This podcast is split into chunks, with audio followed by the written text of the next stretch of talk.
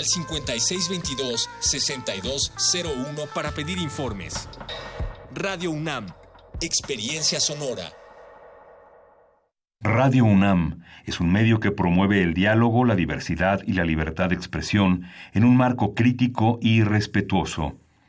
Los comentarios expresados a lo largo de su programación reflejan la opinión de quien los emite, mas no de la radiodifusora. Radio UNAM presenta Primer Movimiento. El mundo desde la universidad.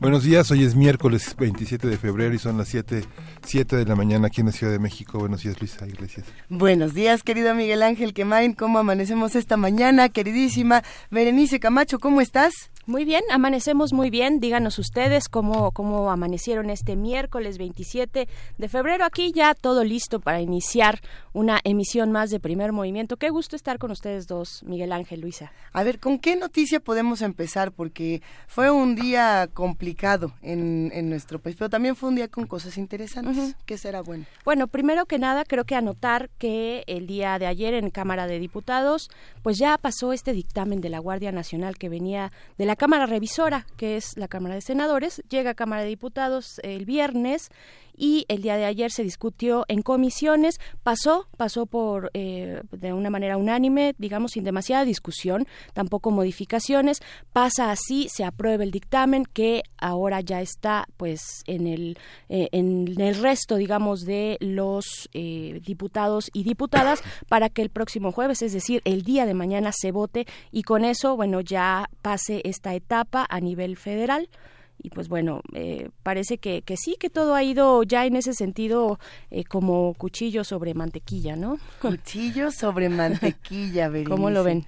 Pues sí, hay que esperar a ver eh, todavía qué pasa el día de mañana. Hay una serie de acuerdos que serán importantes seguir estudiando y, y seguir estudiando en qué va a entrar, o sea, dónde va a entrar esta, este tema tan bonito tan controversial, tan controversial. que nos ha costado tanto diálogo, tanta tinta, tantas ideas y pues bueno, lo que dicen los especialistas es muy bien, ahí está el dictamen general para reforma constitucional, pero eh, lo que hay que ver son las letras chiquitas de eh, las letras chiquitas de las leyes orgánicas. Y hay otra noticia por ahí que estuvo eh, dando vueltas en primeras planas y que yo creo que sería interesante también recuperar y ver qué se hace. A ver, eh, la Unidad de Inteligencia Financiera de, de Hacienda bloqueó cuentas bancarias de una universidad pública estatal. ¿Cuál?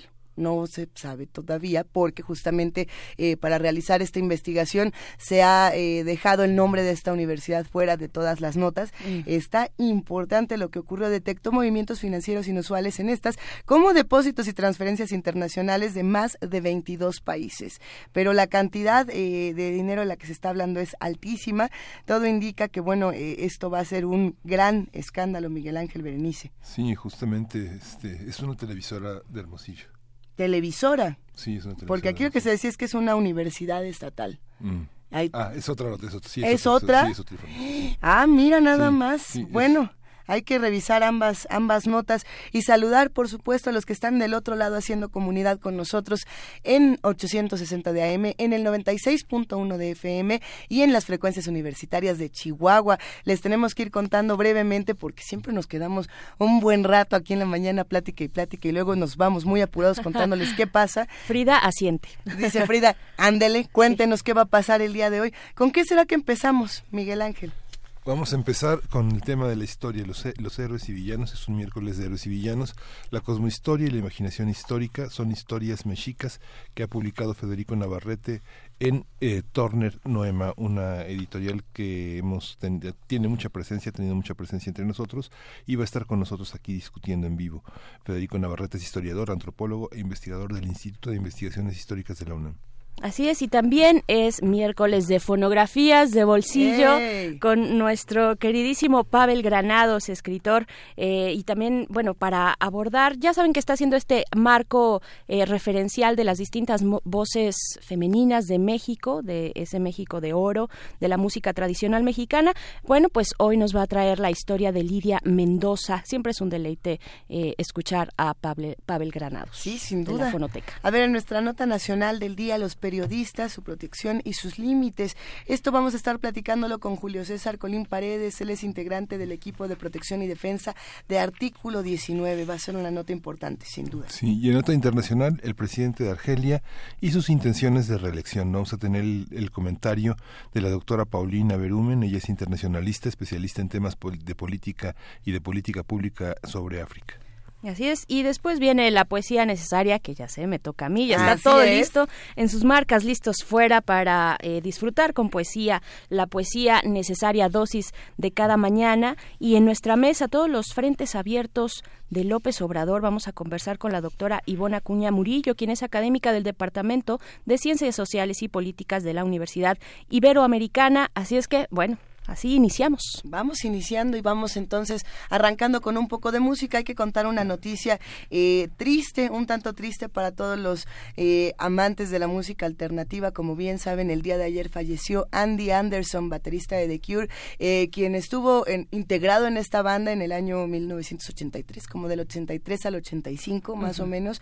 él hace unos días, el fin de semana, anunció que tenía cáncer terminal y bueno, ayer falleció. Fue rapidísimo del anuncio al, al, fallecimiento. Y bueno, el mundo de la música quedó como siempre triste, conmocionado, pero feliz de recordar estas piezas en las que participó Andy Anderson, como esta que vamos a escuchar esta mañana para recordarlo, de Caterpillar.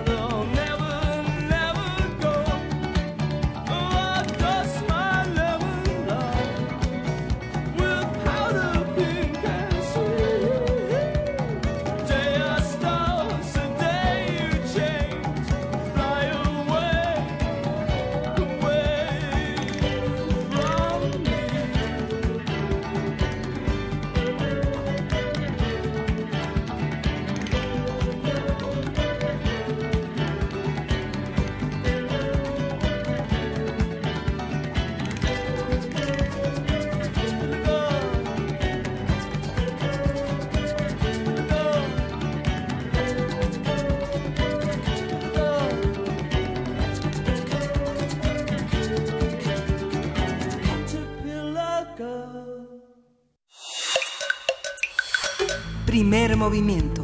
Hacemos comunidad. Miércoles de Héroes y Villanos. Historias Mexicas es un libro que invita al lector a ejercer una imaginación histórica a partir de un estilo narrativo para escuchar las voces de mujeres y hombres que han llegado a nosotros a través de su cultura plasmada en códices, relatos, rituales o escrituras. Federico Navarrete, autor de este libro, ha llamado a esta propuesta como Cosmohistoria.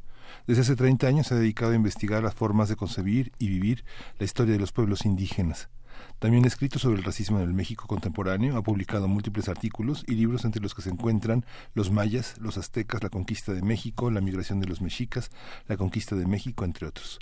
El más reciente es El Códice Perdido, publicado el año pasado a partir del libro de Federico Navarrete hablaremos sobre lo que sabemos, lo que imaginamos y lo que se ha escrito sobre los mexicas. Nos acompaña Federico Navarrete, quien es historiador, antropólogo e investigador del Instituto de Investigaciones Históricas de la UNAM. También es escritor de diversos artículos, libros y novelas sobre la historia de los pueblos indígenas de América y el racismo sistémico en México. Bienvenido, Federico Navarrete. Bueno, aquí ya todos estamos en sus marcas, listos fuera para, para dar esta bienvenida. Gracias por estar aquí. Ah, gracias por, invitarme y siempre es un gusto estar con ustedes aquí. Eh, el libro tiene una propuesta interesante y estábamos discutiendo un poco fuera del aire antes de, eh, que llegaras de por dónde podemos entrar y justamente creo que la pregunta sería... Eh, ¿Qué es esto de la cosmohistoria y qué son las historias mexicanas?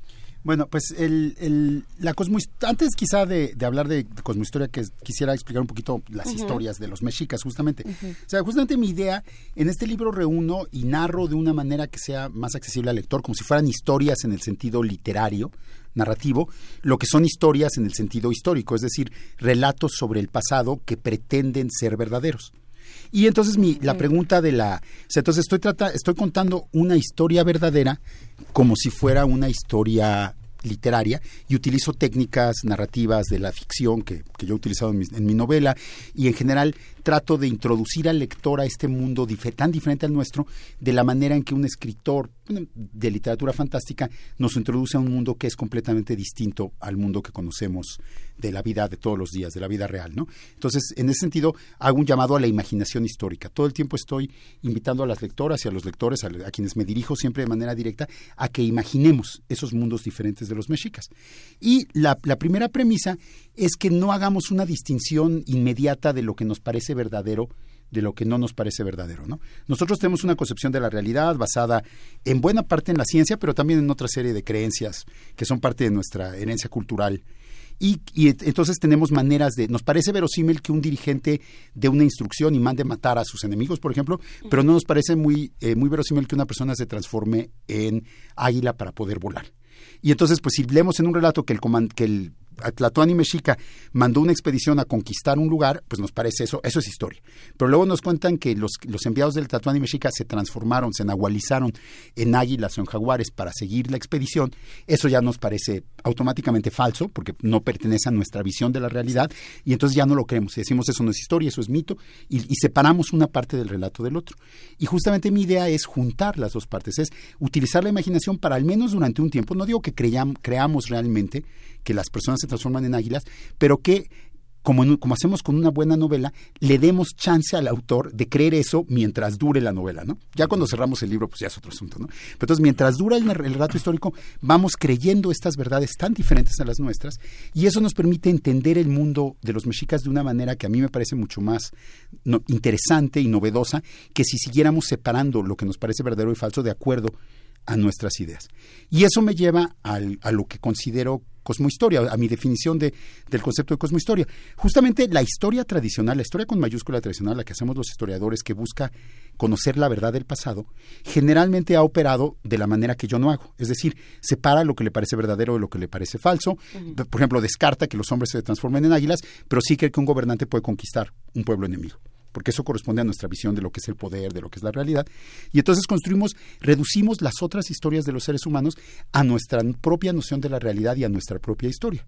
Y detrás de eso había el proyecto muy viejo, primero cristiano y luego moderno, occidental, europeo, de una historia universal que era la historia universal de la salvación, primero bajo los cristianos, y luego fue la historia universal del progreso humano, del triunfo de la razón, la utopía socialista, la utopía liberal. Y justamente todo eso está en crisis en el presente. O sea, ya en nuestro propio mundo occidental ya nadie cree realmente en esa historia universal.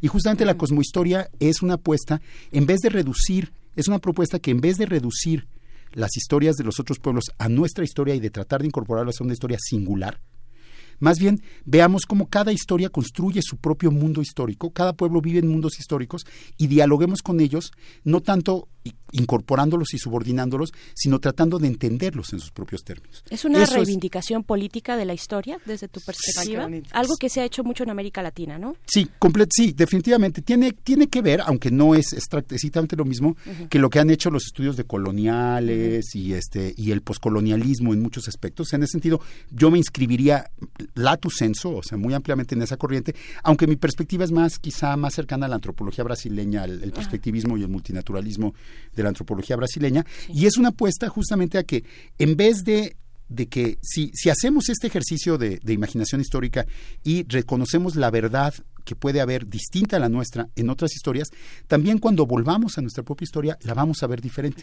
Porque vamos a dejar de verla como la única historia, como la historia verdadera, y la vamos a ver como una más de las muchas historias que conviven en este mundo. Entonces también es un llamado al diálogo entre los diferentes este, grupos humanos, entre las diferentes historias que, han, que han escrito, construido los seres humanos. ¿Cómo reciben los colegas una, una visión como esta? Pues es polémica, desde luego, eh, pero pues siempre en, academia, en, la, en el mundo académico siempre hay polémicas, ¿no? Nunca estamos, dos académicos nunca están de acuerdo, este, y más si tratan el mismo tema, ¿no? Eh, lo cual está bien, porque justamente eso es lo que hace avanzar. Si todos estuviéramos de acuerdo, qué aburrido sería todo y no avanzaría el conocimiento. Lo que nos hace avanzar es precisamente el desacuerdo. En, en México, en la actualidad, en la antropología y en la historia mexicana de los pueblos indígenas, lo que impera es el paradigma de la cosmovisión. O sea, la mayoría de los antropólogos hacen un análisis basado en la idea de la cosmovisión, que ha sido desarrollada fundamentalmente, aunque no únicamente por Alfredo López Sostín, él es el gran formulador de esta teoría. Y justamente yo dialogo, porque yo digo, yo soy alumno de Alfredo y tengo un respeto inmenso por su obra, y este, este libro es un diálogo con esa, un diálogo polémico con la cosmovisión, porque yo siento que la cosmovisión nos ha ayudado a entender muchos aspectos de las culturas indígenas, ha sido sin duda un modelo explicativo muy valioso, pero tiene sus límites en que sigue manteniendo que esas ideas de los indígenas no son verdaderas de la manera en que son nuestras propias ideas de la realidad. Entonces es una distinción entre la ciencia occidental moderna y la cosmovisión de los pueblos indígenas. Y hace y, los, los, los valora de maneras diferentes esas dos formas de conocimiento. Y mi propuesta es justamente criticar un poco a partir de los estudios de la ciencia de Bruno Latour y de otras personas que desde la desde propia Europa y la tradición occidental han criticado a la ciencia moderna, criticar este esta pretensión universal lista de la ciencia y más bien establecer una un diálogo más horizontal entre las diferentes formas de conocimiento de las diferentes culturas. Antes de, pasar justamente ejemplos de cómo esto se manifiesta en tu publicación, creo que sería interesante también hablar de quiénes son los lectores o quién es la, lectora, eh, el lector que tú has elegido para, para esta publicación a la que, en la que le hablas a alguien. Pues esa quizás sea la, la apuesta más este más arriesgada de mi libro y de la que también estoy quizá podría decir más orgulloso realmente, que es un libro, este es un libro académico en el sentido de que es un libro resultado de mucha investigación, tiene un aparato crítico, tengo referencias constantes a las obras de otros autores, a las fuentes, pero a la vez es un libro que justamente por su estilo más literario, por la manera en que, en que planteo la, la narración de la historia, busca ser atractivo a un público que no sean especialistas. Entonces, yo realmente, o sea, este libro es una invitación a que los que no les, a los que no son historiadores profesionales, a los que les interesa, por ejemplo, el título es medio, es medio ambiguo, ¿no? Historias mexicas puede parecer como, ay, vamos a leer unas leyendas, y se podría leer también así. Hay pedazos que se leen como si, como si estuviera contando una fábula, digamos. Luego ya viene un análisis de esa fábula y explico todo lo que hay detrás de esa fábula que hace que no sea una fábula, que hace que para los mexicas haya sido una historia verdadera, ¿no? Pero, pero justamente entonces, yo creo que es un libro para lectores universitarios. Cualquier persona que le guste leer, que le guste la literatura, pero que también tenga interés por la historia, puede, puede acercarse a este libro. Entonces, mi idea es hacer un libro que sea académico, pero que a la vez sea, sea también un libro de, de difusión que sea abierto a públicos más amplios. Digamos, alguien que no conoce el Panteón Mexica puede sin, sin problema este, contar con la versión que tú ofreces, por ejemplo. Yo creo que sí, yo trato en todo momento de, de ser, eh, de explicar las cosas que estoy diciendo, de, de, definir los términos que estoy utilizando. Entonces, sí, no, no, no es necesario tener conocimiento previo de, la, del panteón mexica o de la cultura mexica o de la cosmovisión mexica como, eh, pero por otro lado, obviamente aquellos que lo tienen, pues van a poder leer con mayor profundidad el libro. Es un libro que se puede leer quizá, podemos ir a varios niveles. ¿no?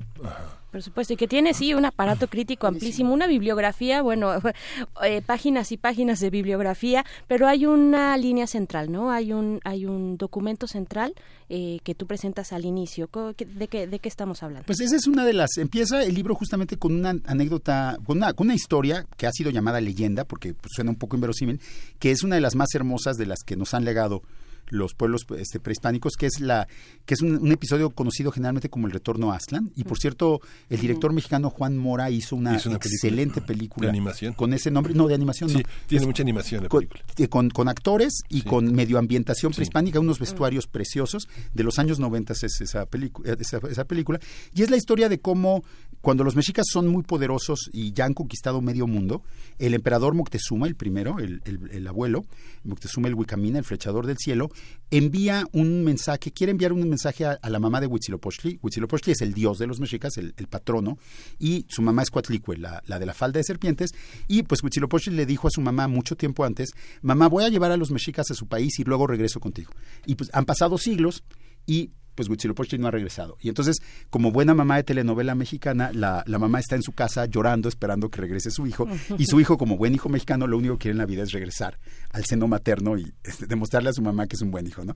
Entonces, manda Moctezuma, este, manda Moctezuma a unos embajadores, bueno, trata de mandar un ejército y no puede porque el ejército, el camino está cerrado y no puede regresar a Aztlán, donde vive, a, a este, donde vive Coatlicue, y entonces manda a unos nahuales, es decir, a unos brujos que, a unos magos o eh, personajes con poderes sobrenaturales que se transforman en águilas y jaguares y así es como pueden llegar a Aztlán. Y en Aztlán lo que descubren para su gran sorpresa es que la gente que se despidió de los mexicas siglos atrás sigue viva. Entonces los mexicas se sorprenden de que ahí sigan vivos los parientes de sus antepasados y la gente de Aztlán se sorprende mucho más que hayan muerto sus amigos que se fueron.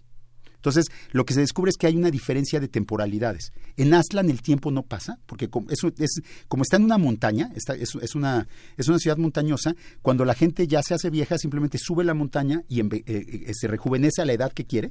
Si sube poquito, pues pierde 10 años, si sube mucho, pierde 20, y si sube hasta la cumbre, vuelve a ser niño, y luego vuelve a vivir, ¿no? Entonces, de alguna manera, en Aztlán el tiempo no pasa, mientras que en México Tenochtitlan el tiempo sí pasa. Y eso me sirve para explicar cómo los mexicas tenían justamente diferentes temporalidades diferentes, mm, en el mundo de los mexicas no había un solo tiempo y espacio, como en el nuestro, que supone que vivimos en un tiempo lineal y en un espacio homogéneo.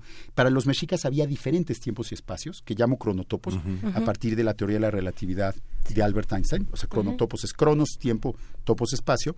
Y que estos diferentes tiempos y espacio, pues son realidades distintas que conviven. Y justamente solo los nahuales, solo la gente con poderes sobrenaturales puede pasar de una realidad a otra. En, términos de la antropología diríamos que esto es como un viaje chamánico, ¿no? en que los chamanes pasan a una realidad alternativa que no es la realidad en que vivimos todos nosotros.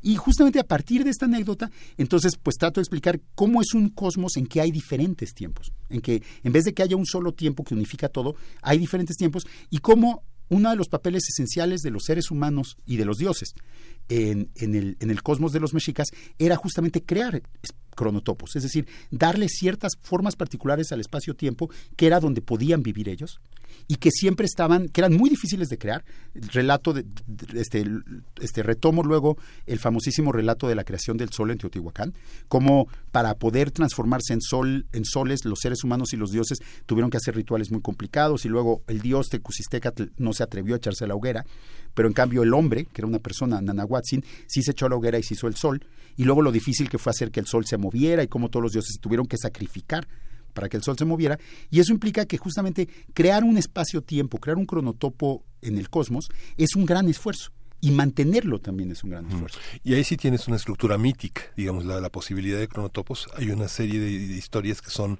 como tú decías al principio, incomprobables. Sí, pues sí, o sea, no, no, digamos, no tenemos una evidencia arqueológica de una hoguera y de unos Claro. restos humanos que impliquen que un, que un ser humano Haya llamado hecho eso. Nahuatl haya hecho eso, ¿no? O sea, sí, claramente, son, rel- son relatos que definitivamente van más allá de lo, de lo que nosotros consideraríamos verdadero y comprobable, pero que justamente dentro de la propia, el mundo en que vivían los mexicas, as- a- ese era el mundo, es- así ellos concebían su mundo y así actuaban dentro de ese mundo. Entonces, para ellos, ese era el mundo real, ¿no? Y justamente ese esfuerzo por mantener el cosmos en orden, por mantener ese cronotopo en el que vivían en funcionamiento, es lo que los hacía, o sea, la guerra servía para eso, el sacrificio humano servía para eso, era los grandes esfuerzos que tenían que hacer. Y paradójicamente, siempre sabían que eso se iba a acabar, que todos los cronotopos creados por hombres y dioses estaban condenados a destruirse, los soles anteriores habían sido destruidos y el mismo sol en que vivían los mexicas, el sol que fue creado con tantos esfuerzos, tenía cuatro movimiento, tenía en sí mismo el nombre de su destrucción, iba a ser des- destruido por un terremoto. Como los dioses anteriores, digo, los soles anteriores habían sido destruidos por, la, por lluvia, por inundaciones, por lluvia de fuego, por, por diversas catástrofes. ¿no? Entonces ellos sabían que todo su esfuerzo estaba condenado de alguna manera a fracasar, entre comillas, pero por otro lado, ser humano, ser persona para ellos era seguir haciendo ese esfuerzo lo más posible, ¿no? O sea, era, es una, podríamos decir que eran fatalistas, pero en realidad no, porque nunca se daban por vencidos. Ellos hacían todo lo posible porque su mundo siguiera en funcionamiento, aun cuando sabían que eventualmente dejaría de funcionar. Eso encuentro una analogía, que obviamente es muy polémica, pero creo que puede ser interesante pensarla, con nuestro mundo contemporáneo. ¿no? Nosotros vivimos en un mundo que está en completa, en total expansión, que es el sistema capitalista global, y que es claramente que está a punto de destruir el planeta. O sea, está acabándose, está contaminando eh, las aguas, está, este, está contaminando el aire, está calentando la atmósfera, está al límite de, de- de- de terminar con la susten- sustentabilidad del sistema planetario en su conjunto. Y entonces sabemos que ese fin va a llegar, pero no podemos, pero seguimos haciendo lo que hacemos siempre, ¿no? O sea, seguimos subiéndonos a nuestro coche, seguimos consumiendo energía, seguimos queriendo crecimiento económico porque en efecto se necesita para sacar a la gente de la pobreza y todo eso. Entonces, estamos en una situación parecida. Eh, tenemos que hacer lo que tenemos que hacer, pero sabemos que estamos, que hay una fuerza externa que nos va a venir en algún momento a dar un, un ramalazo, a, a detenernos, ¿no? Entonces, eh, es- es- hay un paralelo ahí interesante entre lo- la propia concepción, el cronotopo histórico de los mexicas eh, del periodo imperial, ya cuando de su época de mayor poder, y el, y el, y el mundo en que vivimos nosotros. ¿no? Ese es el tipo de cosas que puede descubrir la cosmohistoria. ¿no? Y siguen Claro. vivos, porque están vivos en tu libro y están vivos. eh, pa- ¿Para qué sirve hoy entender este, este, este mundo, la articulación de este mundo? Pues ¿Qué, este, historias nos, qué, qué historias nos cuentan sobre nosotros mismos? Es, eso es, es- es muy buena pregunta, realmente. El, por un lado, pues justamente, como les decía, el, el, el cono- el utilizar nuestra imaginación y nuestro conocimiento, desde luego, para conocer estos mundos tan diferentes al nuestro, nos ayuda también a ver nuestro mundo desde afuera. Un poco yo, en hacia el final del libro, tengo una metáfora en que, de alguna manera, cuando estamos dentro de, de una carpa de circo, vemos, o bueno, dentro de un mundo que es como una carpa de circo, lo vemos como si fuera el universo entero. O sea, hay una tela arriba y hay estrellas, pensamos que eso es el cielo y, y- y la tierra, pues no hay nada debajo de la tierra y ese es nuestro mundo, ¿no? Si nos salimos, nos damos cuenta que por afuera tiene costuras, que hay cosas que están afuera. Y justamente eso es lo que propone la cosmohistoria. Mientras creamos que la historia de Occidente es la única historia del mundo, no vamos a poder ver, no la vamos a poder ver por fuera, no vamos a poder conocer sus límites. Vamos a creer que es el mundo completo. En cambio, si nos salimos al mundo mexica, aunque es por medio de estas de estos ejercicios de imaginación. Y luego desde afuera volteamos al regresar vemos desde afuera nuestro mundo pues nos damos cuenta que por fuera está todo cosido parchado que se está cayendo por allá que hay un poste que lo sostiene por la derecha. Y nos damos cuenta que nuestro mundo también es de alguna manera construido inventado como cualquier otro mundo y que por eso lo podemos cambiar. Que Claro. no es una fatalidad que no es la realidad sino es algo que podemos modificar. Entonces creo que esa sería una de las utilidades no ver nuestro propio mundo desde fuera con ojos diferentes el, y la otra utilidad tiene que ver con que yo creo que estos mundos históricos, para empezar, esos mundos históricos, quizá el de los mexicas, el, el pueblo prehispánico no siga vivo como tal, pero en México eh, hay sí hay, pue- bueno, al menos se hablan 69 lenguas indígenas diferentes y hay muchos, todavía conviven mundos históricos diferentes en México. Los pueblos indígenas de México han mantenido vivos sus propios mundos históricos a lo largo de cinco siglos de conquista, destrucción, expoliación. Justamente ayer Yasna Aguilar, esta espléndida escritora sí. Mije, fue a hablar, a- a- habló en el Congreso de eso, ¿no? Dijo, o sea, finalmente las lenguas indígenas están en peligro porque nos matan, porque nos quitan nuestro territorio. Y entonces, pero, pero el hecho es que, pues, personas como los Mijes o como Yasna y muchos otros diferentes pueblos indígenas de México mantienen sus mundos históricos en viva, en vida, en un combate de vida o muerte. ¿eh? Es un combate que les cuesta la vida muchas veces a ellos, ¿no? Entonces, creo que pues también hay una responsabilidad nuestra de reconocer la existencia de esos mundos en el presente y de mantener, y de, pues en vez de seguirlos asediando y tratando de destruir a nombre de nuestra única realidad, darles un espacio político para un espacio este cósmico casi, o sea, darles un lugar en nuestro mundo para para que puedan sobrevivir. Eso es lo que decían los zapatistas con un mundo en el que caben muchos mundos, que me parece que fue siempre uno de los lemas más profundos de que ellos planteaban, que es precisamente reconocer esta pluralidad de mundos en que vivimos los seres humanos. ¿no? Y, es un legado, ¿no? El, el, libro termina justamente con una cita de Walter Benjamin en que que de, las tesis de filosofía de la historia de este gran filósofo alemán, que por cierto fueron escritas justo cuando los nazis estaban invadiendo toda Europa y terminaron por matarlo a él, bueno, él terminó suicidándose tratando de huir de los nazis. Y esta tesis es muy dramática y termina diciendo que ni siquiera los muertos estarán seguros del enemigo cuando él vence. Y este enemigo no ha cesado de vencer. Y creo que justamente si mantenernos vivos, es un imperativo moral y político mantener vivos estos mundos diferentes para que no se destruyan, para que la humanidad conserve la posibilidad de reimaginarse y de construir nuevos mundos históricos en el futuro. Claro, para aquellos que se acaban de unir a esta conversación, estamos platicando con Federico Navarrete acerca de este libro que nos viene a presentar historias mexicas, eh, estas eh, cosmohistorias, estos, estos cronotopos distintos. Eh, por último, ya para despedir esta conversación contigo, Federico, estamos, estamos haciendo historias a contrapelo estamos en este momento eh, en, eh, recuperando recuperando ese tipo de, de narrativas más plurales tal vez o desde abajo yo creo que sí, yo creo que justamente en, muchos aspectos, eh, muchos colegas están haciendo justamente, la frase de la historia de contrapelo es justamente también una frase de Walter Benjamin. Dice que el, que el historiador, eh, él los llama materialista, debe estar dispuesto a pasarle la historia el cepillo a contrapelo, ¿no? Mientras que los historiadores que él llama historicistas, los tradicionales, lo que hacen es de alguna manera repetir la historia de cómo la única historia es la historia occidental y es una historia triunfante y de progreso y de civilización. El chiste es mostrar los costos, todas las ruinas que ha dejado esta historia, todos los otros mundos que se han destruido y los otros mundos que siguen vivos entre los escombros, ¿no? Sí, yo creo que hay muchos, hay muchas maneras de hacerlo, ¿no? Las, las colegas y los colegas que hacen historia de género y que están recuperando las, pues las, las, formas de ser y las formas de vivir de las de los grupos con sexualidades diferentes, las personas que hacen historia de la clase obrera o de los pueblos indígenas, o sea, ha habido siempre muchos grupos que han sido excluidos de la historia, ¿no? La historia así tradicional es una historia básicamente de varones blancos ricos, ¿no? Y los héroes, las, este, los grandes hombres, las grandes obras, y pues justamente cada vez más estamos haciendo una historia de, lo, de todos los demás, ¿no? Y otro punto que me parece importante es que más allá de la idea de historia, que es esta idea de un relato verdadero sobre el pasado, cada vez más lo que estamos eh, trabajando es la el concepto de memoria, que eso son más bien la manera en que los diferentes grupos sociales viven en el tiempo. Y ese vivir en el tiempo implica tener una relación con el pasado, que puede ser muy distinta, no siempre es contar una historia sobre el pasado, puede ser, la relación con el pasado puede ser la manera en que vives, la manera en que comes, los rituales que realizas día a día, y tiene también una concepción de, de, lo que es su presente y de lo que es la verdad histórica que no corresponde a lo que dice la historia con mayúscula, la historia oficial, por así decirlo, la historia científica.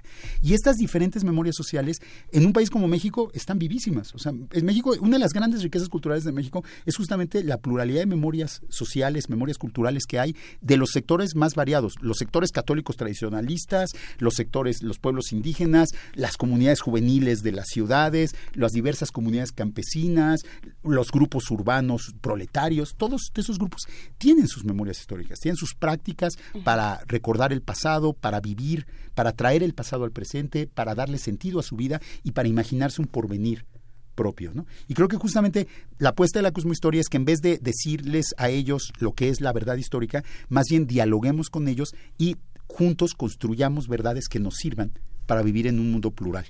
Debes saber, Federico, que el auditorio universitario que está de este lado en, redes sociales manifestándose está muy entusiasmado por esta publicación y tienen preguntas, así, desde dónde es la presentación de al rato, de, aquí a dónde nos vamos, hasta esta que también está muy interesante, es de CM y nos dice, ¿qué opina Federico Navarrete sobre la obra del maestro Luis González, Pueblo en Vilo, sobre el estudio de la microhistoria? ¿Es una influencia en su obra? Eh, yo creo que la obra de, Luis González fue muy importante porque justamente nos abrió la posibilidad de, en vez de contar las grandes historias nacionales, las de los presidentes, los gobernadores, los grupos, contar la historia de una comunidad muy sencilla en, Michoacán, que de una tradición católica muy, muy propia, muy local. Creo que sí es el tipo de, trabajos. No diría que me inspiró directamente porque pues yo más bien, como hablo historia de los pueblos indígenas, más bien eh, me, me, baso más bien en cuestiones antropológicas, pero siempre ha sido una, un referente, desde luego, para esta pluralidad histórica. ¿no? Creo que el, trabajo de Luis González justamente abrió la puerta a, a estas eh, a, conocer estas memorias históricas diferentes. La microhistoria es una alternativa, desde luego, la, historia de género, la historia antropológica, todas ellas están buscando a su manera maneras diferentes de, de, conocer y de, y de reconocer más bien la pluralidad de mundos históricos. el reconocimiento de lo aparentemente mínimo, ¿no? Sí. Bueno, y para aquellos que quieran acercarse a tu historia, a tu Cosmo Historia, Federico Navarrete, eh, vas a estar hoy con Paula Tinoco. Sí, y con este, el doctor Guillermo Olivier, que es ah, un investigador del Instituto de Investigaciones Históricas, a las seis y media en el, este, en el sótano de Coyoacán en la calle de Allende, ya no me acuerdo el número, pero es así, muy cerca, entre la plaza de Coyoacán y el mercado de Coyoacán, a las seis y media de la tarde es la cita en, el, en la librería El Sótano Coyoacán. Ya compartimos toda la información en nuestras redes sociales, ya subimos el cartel. Eh, ¿Qué preguntas crees que se queden pendientes para todos los que quieren seguir eh, leyendo y releyendo, reeducándose en estas historias mexicas? Bueno, la gran pregunta pendiente del libro, y el libro termina con eso justamente, es ¿qué pasó este libro, digamos que termina el 14 de abril de 1519, antes de que lleguen los españoles. Y pues lo que viene, la gran pregunta, precisamente, que aparte me la han hecho en todos los lugares en que he venido a hacerle libros, ¿qué pasa con la llegada de los españoles y con, lo, con eso que llamamos la conquista? ¿no? Ese, la verdad, si hubiera escrito, hubiera sido un libro del doble largo, me hubiera tardado el doble en hacerlo. Ah, o sea que, vas a hacer segunda sí, Claro, exactamente, desde luego. Este, justamente eh, ahora que aparte se cumplen los 500 años de la conquista, pues tengo el plan de escribir sobre, es, la, digamos, una continuación de estas historias eh, para hablar de la manera en que los pueblos indígenas, y en plural, porque fueron las maneras más bien, en que los pueblos indígenas interactuaron, recibieron a los españoles, y realmente mi hipótesis es que lo que llamamos conquista no es tanto el triunfo de 300 soldados que vinieron del otro lado del mar, sino la manera en que el mundo mesoamericano pudo utilizar esos 300 soldados para realizar una revolución interna y reconfigurar su orden político, siempre de acuerdo a las reglas de su propio mundo. O sea, tanto los tlaxcaltecas como los mexicas seguían viviendo en sus mundos históricos e incorporaron a los mexicas a sus mundos históricos.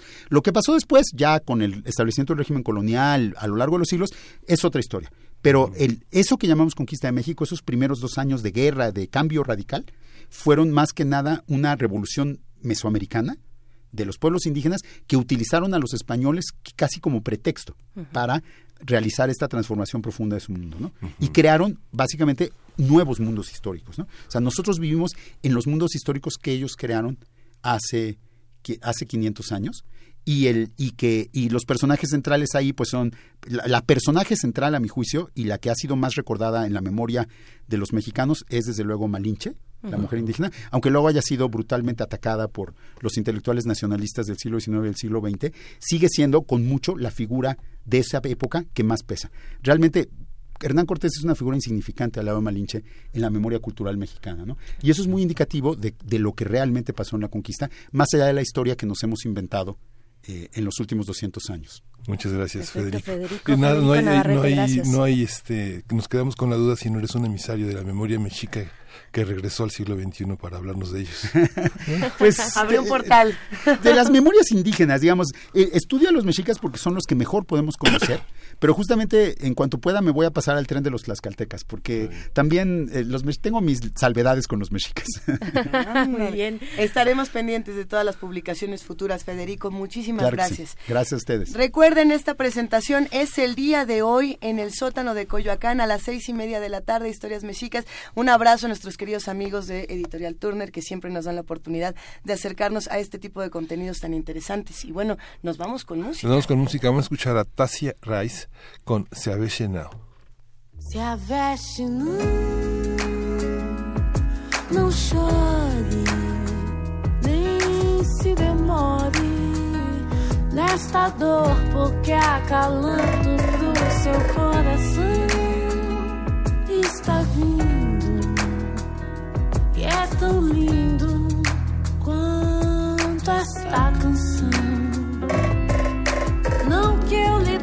Dizer como é que se deve sofrer.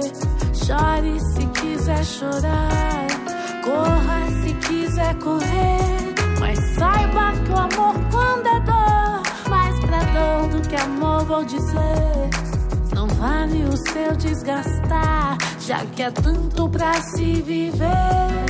Tem dia que é ruim de vingar, e tem noite que eu quero morrer. Sei que é difícil aturar, mais fácil deixar adoecer. Mas a gente nem pode optar, simplesmente poder padecer. Já que à noite eu tenho que cantar, pra alegrar o povo e entreter. Só sorri quando quero chorar. Isso não foi difícil aprender, mas desaprendo pra algo mudar. E assim eu me fortalecer. Me permito desmoronar e desaguar todo entristecer. Pra que seja possível curar, me amar e me prevalecer. Pra quando o amor chegar, enxergar e não desfalecer. Sem abuso, ser e desfrutar de uma fonte de um belo querer. Chore e se demore. Se preciso for, seja acalanto pro seu coração, que é tão lindo, bem mais lindo do que esta canção. Se aveste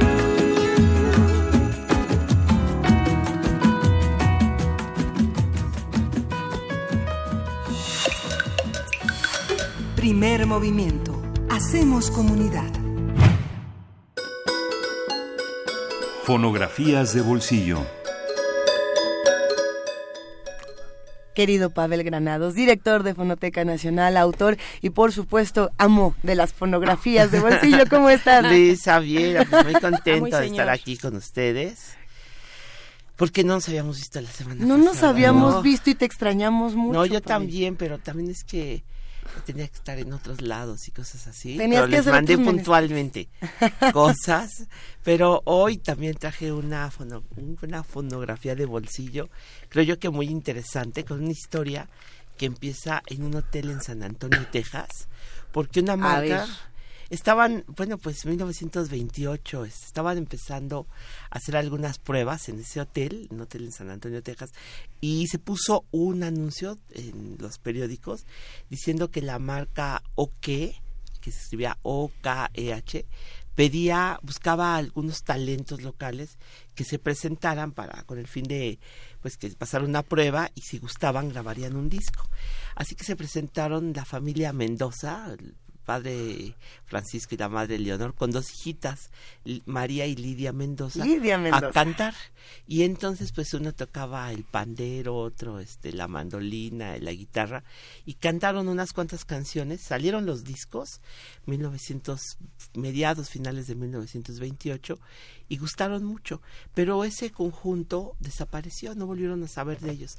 Y pasando el tiempo estos productores se acordaron, bueno, de del cuarteto Carta Blanca, que así le pusieron, y que había sido muy efectivo, que había gustado, y fueron a buscar a los artistas, pero descubrieron primero que el papá era alcohólico y habían dejado de cantar. Pero esa niña que tenía entonces, pues ella es de 1916, tenía 12 años, Lidia, habían pasado 6 años y ella seguía cantando increíblemente, pues era una muchacha de 18 años que seguía cantando con un instrumento, no es el bajo sexto, sino una guitarra de 12 cuerdas, en realidad son 6 cuerdas dobles, que ella cantaba y cantaba, seguía cantando con su familia. Entonces la mandaron llamar otra vez a cantar, a grabar, y empezó a hacer una sesión de discos para la marca Bluebird, que era como se le llamaba a los discos del RCA Victor, pero en la frontera. Entonces Lidia empezó a grabar allí en los estudios de San Antonio, Texas.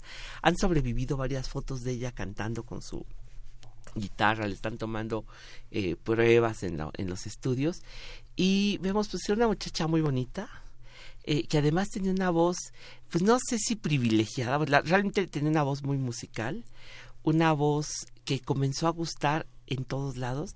Yo creo que ella cantó mucho tiempo en las plazas, bueno, con su familia, cantaba así en los mercados, se quedó mucho tiempo el nombre, el sobrenombre de la cancionera de los pobres, le decían a Lidia Mendoza, y después se fue cambiando por la Alondra de la Frontera.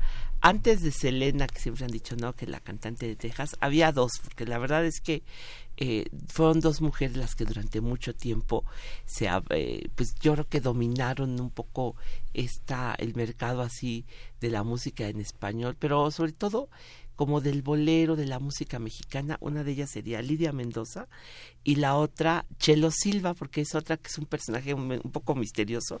Si quieren otro día les cuento de ella, porque es una mujer de la que no se supo cuando murió, lo que fomentó que hubiera muchísimas imitadoras e imitadores, porque también los hombres, mucho tiempo se decía que Chelo Silva era un hombre, ¿no?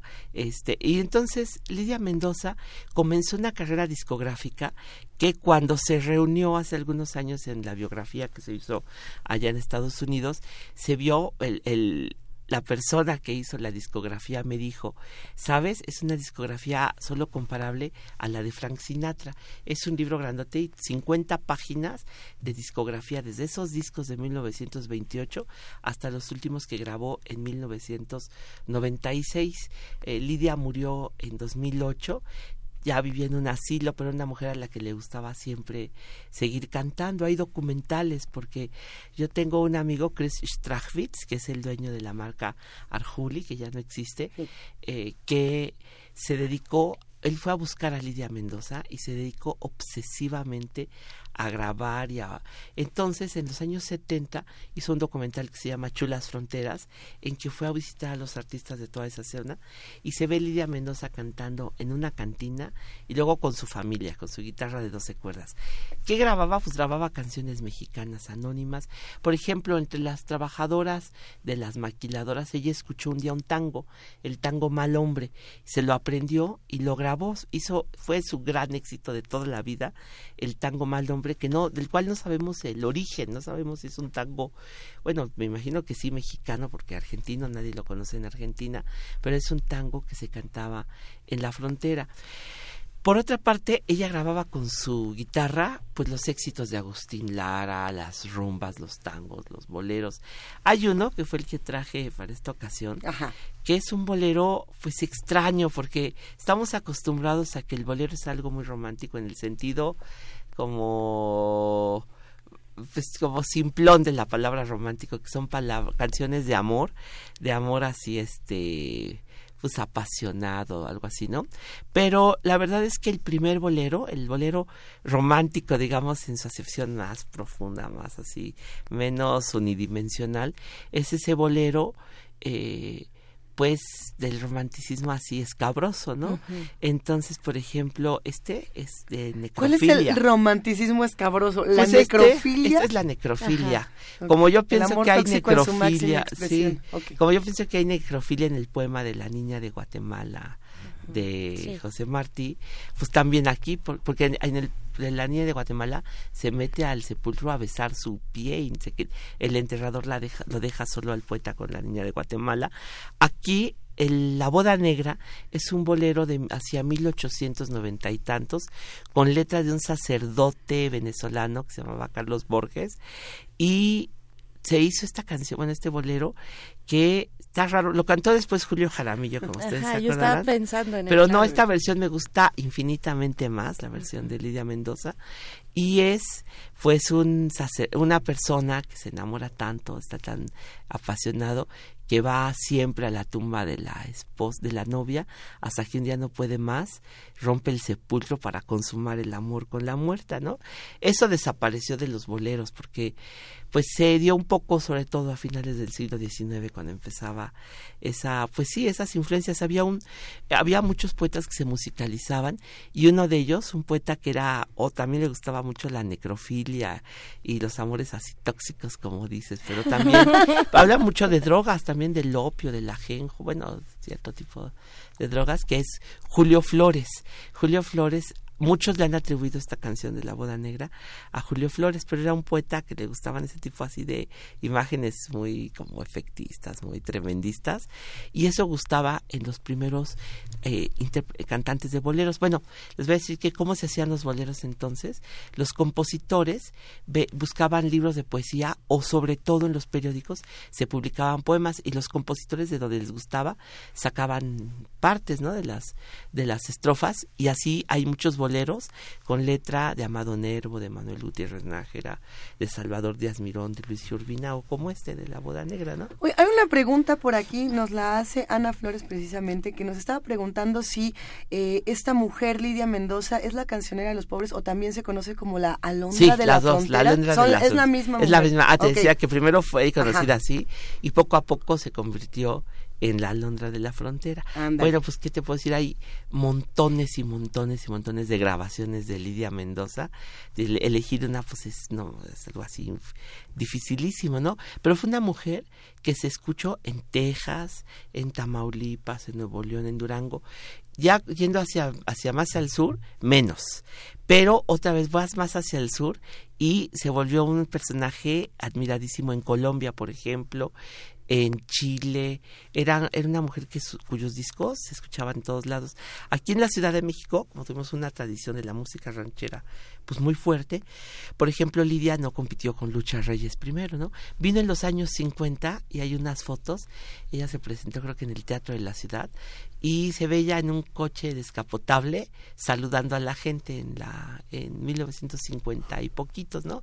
Pero fue la única vez que Lidia Mendoza vino a la Ciudad de México. Fuera de eso, su carrera siempre fue San Antonio, Texas, y es donde yo creo, espero, todavía la recuerden, pero la verdad es que se ha vuelto un personaje hasta como de culto, ¿no? Pues aquí la vamos a recordar esta mañana, querido Pavel Granada. Está la boda negra. La boda negra. Muchísimas gracias. Nos escuchamos la próxima semana. Nos vemos. Gracias, Pavel.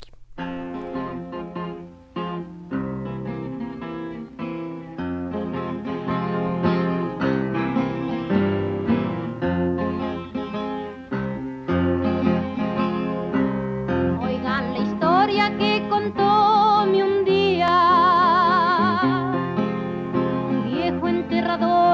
la comarca. Era un amante que por suerte impía su dulce bien le arrebató la barca. Todas las noches iba al cementerio a contemplar la tumba de la hermosa y la gente murmuraba con misterio de la fosa. Es un muerto escapado de la fosa. En una horrenda noche hizo pedazos el mármol de la tumba abandonada. Cavó la tierra y se llevó en sus brazos esqueleto de su amada.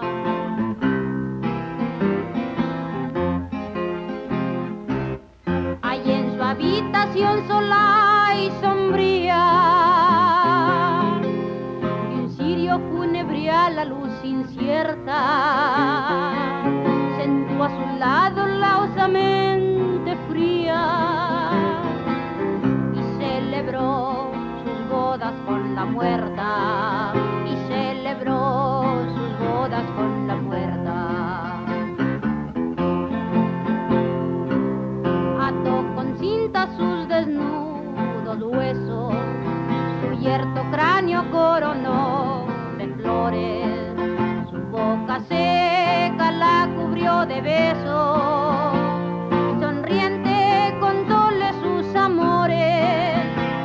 llevó la novia al tálamo huido se acostó junto a ella enamorado y para siempre se quedó dormido al esqueleto rígido abrazado.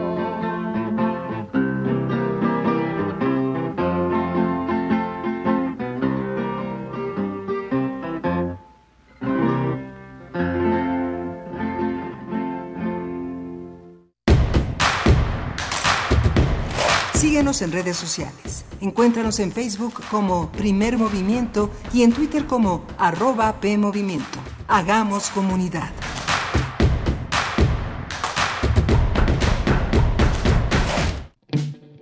Abrir un libro. Olerlo. Terminar una página. Un capítulo nuevo. Devoremos libros, porque leer es descubrir. Es un choque de galaxias. Es posibilidad. Es viajar. Alimentémonos de palabras. Leer genera anticuerpos.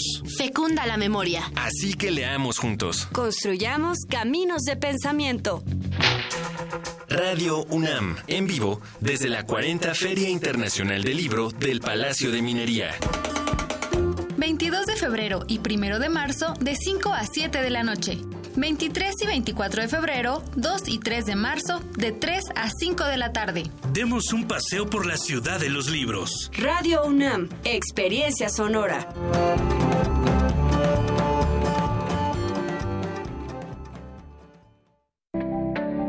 El PT seguirá de tu lado.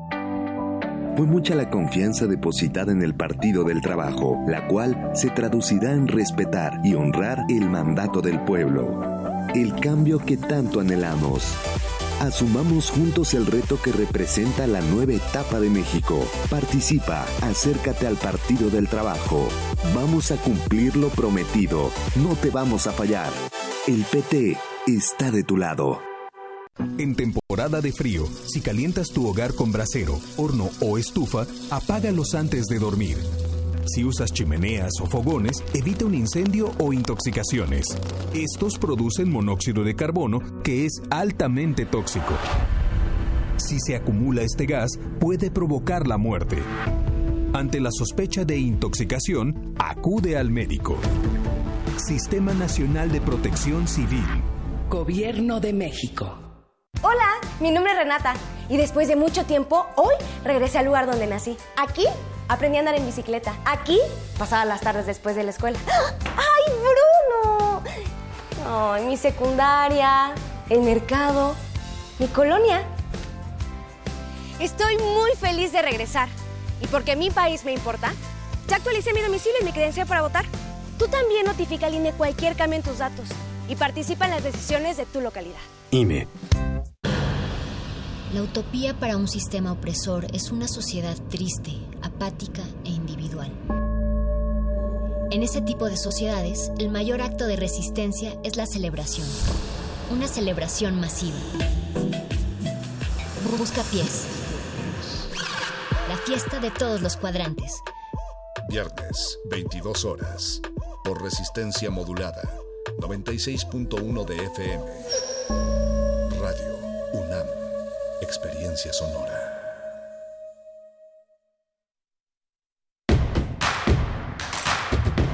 Queremos escucharte. Llámanos al 55 36 43 39 y al 55 36 89 89. Primer movimiento. Hacemos comunidad.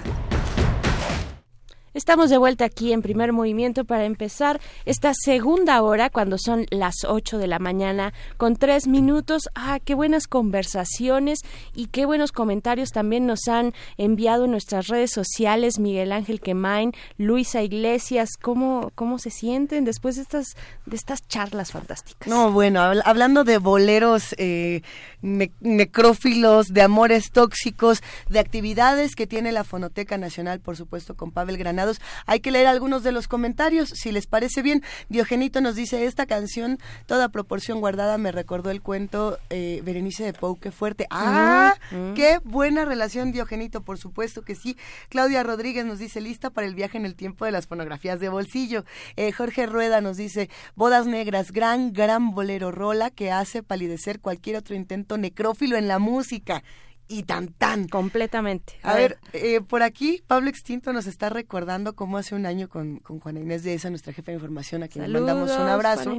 Eh, nos estuvimos discutiendo una, una portada de la Gaceta, no sé si la, la tienen por ahí algunos presentes, donde aparecía un perfil y decía dentro de este, era un perfil y estaba el fondo negro y adentro decía, no es tu amigo, es un tan, tan, tan, tan. Y que fue muy, muy, muy polémica esta portada que nos presentó Gaceta, este cartel que además estaba en distintas eh, dependencias universitarias. Sí, como parte de la campaña, ¿no? Y que muchos decían, bueno, y si, si es mi amigo, ¿Qué? ¿Deja de ser un humano por ser un narco? ¿Deja de ser una persona?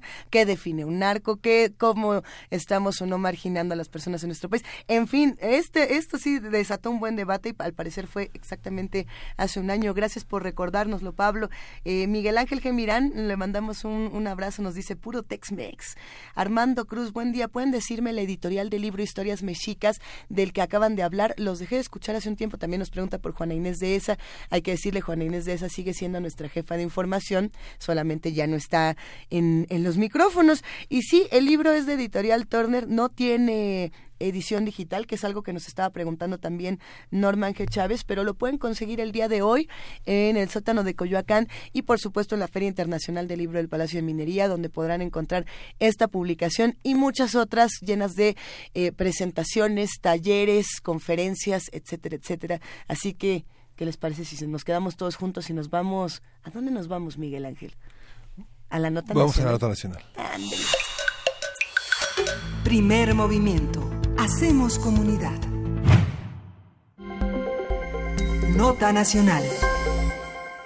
El 99% de los delitos contra la libertad de expresión cometidos entre 2010 y 2018 han quedado impunes. De acuerdo con el informe especial Protocolo de la Impunidad en Delitos contra Periodistas de artículo 19, en ese periodo registrados 186 delitos y solo en 10 casos se dictaron sentencias condenatorias. El documento señala que desde el año 2000 a la fecha un total de 123 periodistas han sido asesinados en México, 48 en el sexenio de Felipe Calderón, 47 en el sexenio de Enrique Peña Nieto y tres más en los primeros 90 días del presidente Andrés Manuel López Obrador.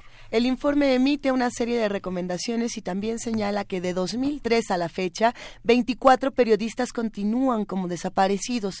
El pasado 22 de febrero, diversas organizaciones realizaron una manifestación afuera de Palacio Nacional para exigir al Estado mexicano proteger a personas defensoras y periodistas, reconocer su importancia y, por supuesto, identificar a los responsables de estos crímenes señalaron que en lo que va del actual sexenio han sido asesinadas 14 personas defensoras de derechos humanos y periodistas y por ello pidieron a López Obrador no estigmatizar su labor y evitar las descalificaciones, ya que elevan el riesgo para ellos. Y bueno, hay que conversar sobre la propuesta de artículo 19, los roces que se han dado entre la prensa y el nuevo gobierno y las posibilidades de replantear los límites y alcances del periodismo en México.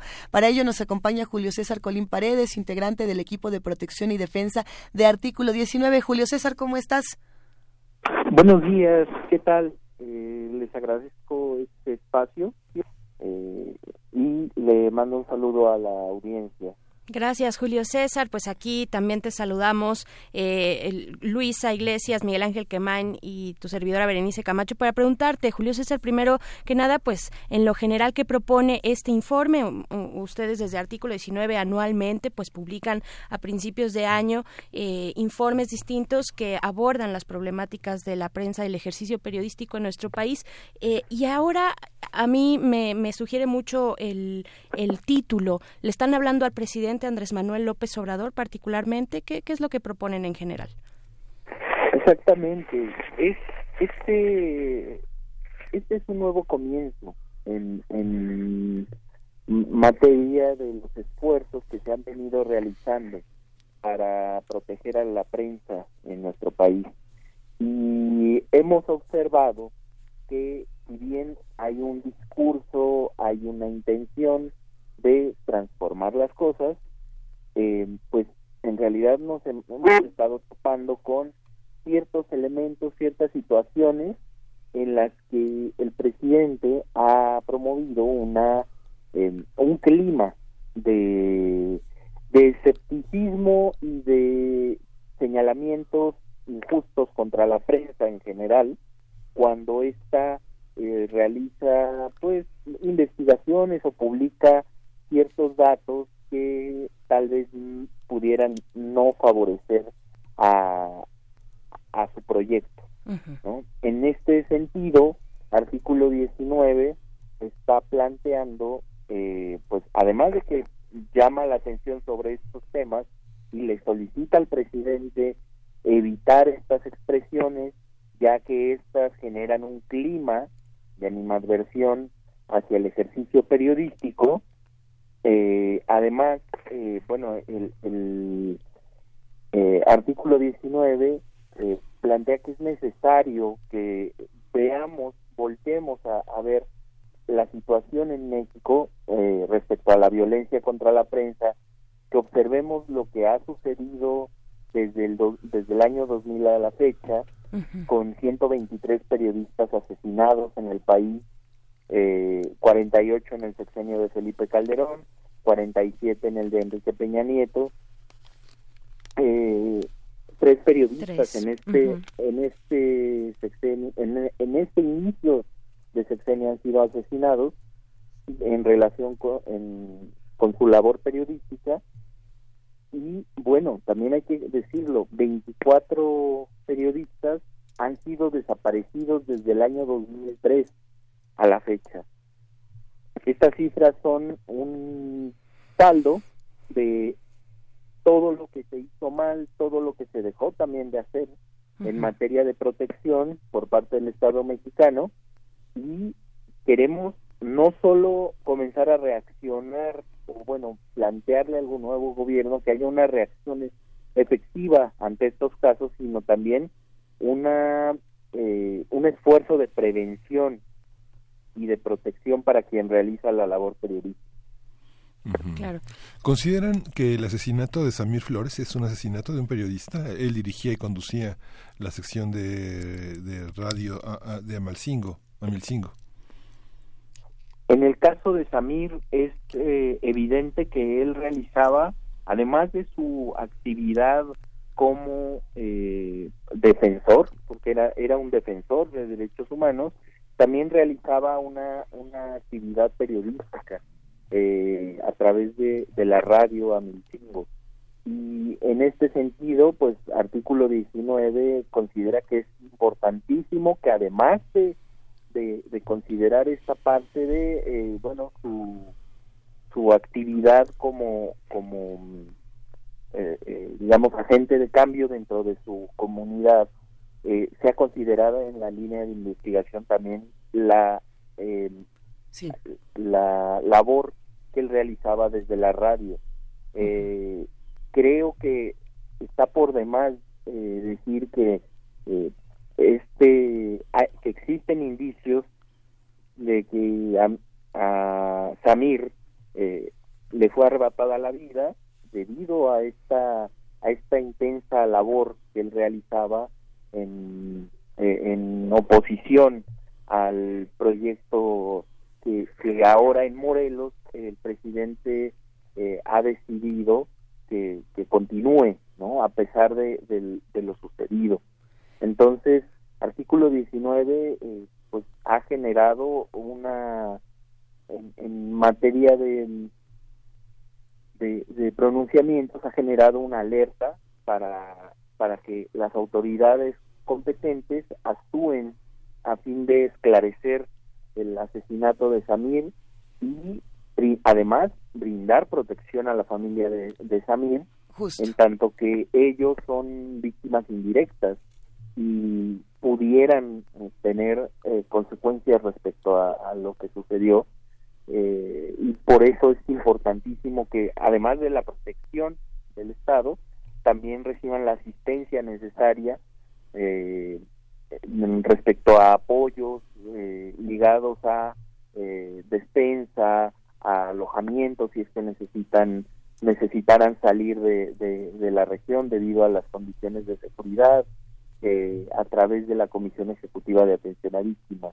es importante que en estos momentos de crisis eh, el, el- la mano del Estado se observe como una mano eh, de protectora y, se brinde al entorno de Samir todas las facilidades para para evitar que suceda otra otra situación desagradable y eh, por por otra parte también evitar que se, se precarice la situación de, de la familia no muchas veces sabemos que eh, los defensores los periodistas eh, llegan a ser un, un sustento, una parte del sustento, una parte del sostén de la familia muy importante, entonces es, es necesario que, que se intervenga decididamente en el caso de Samir.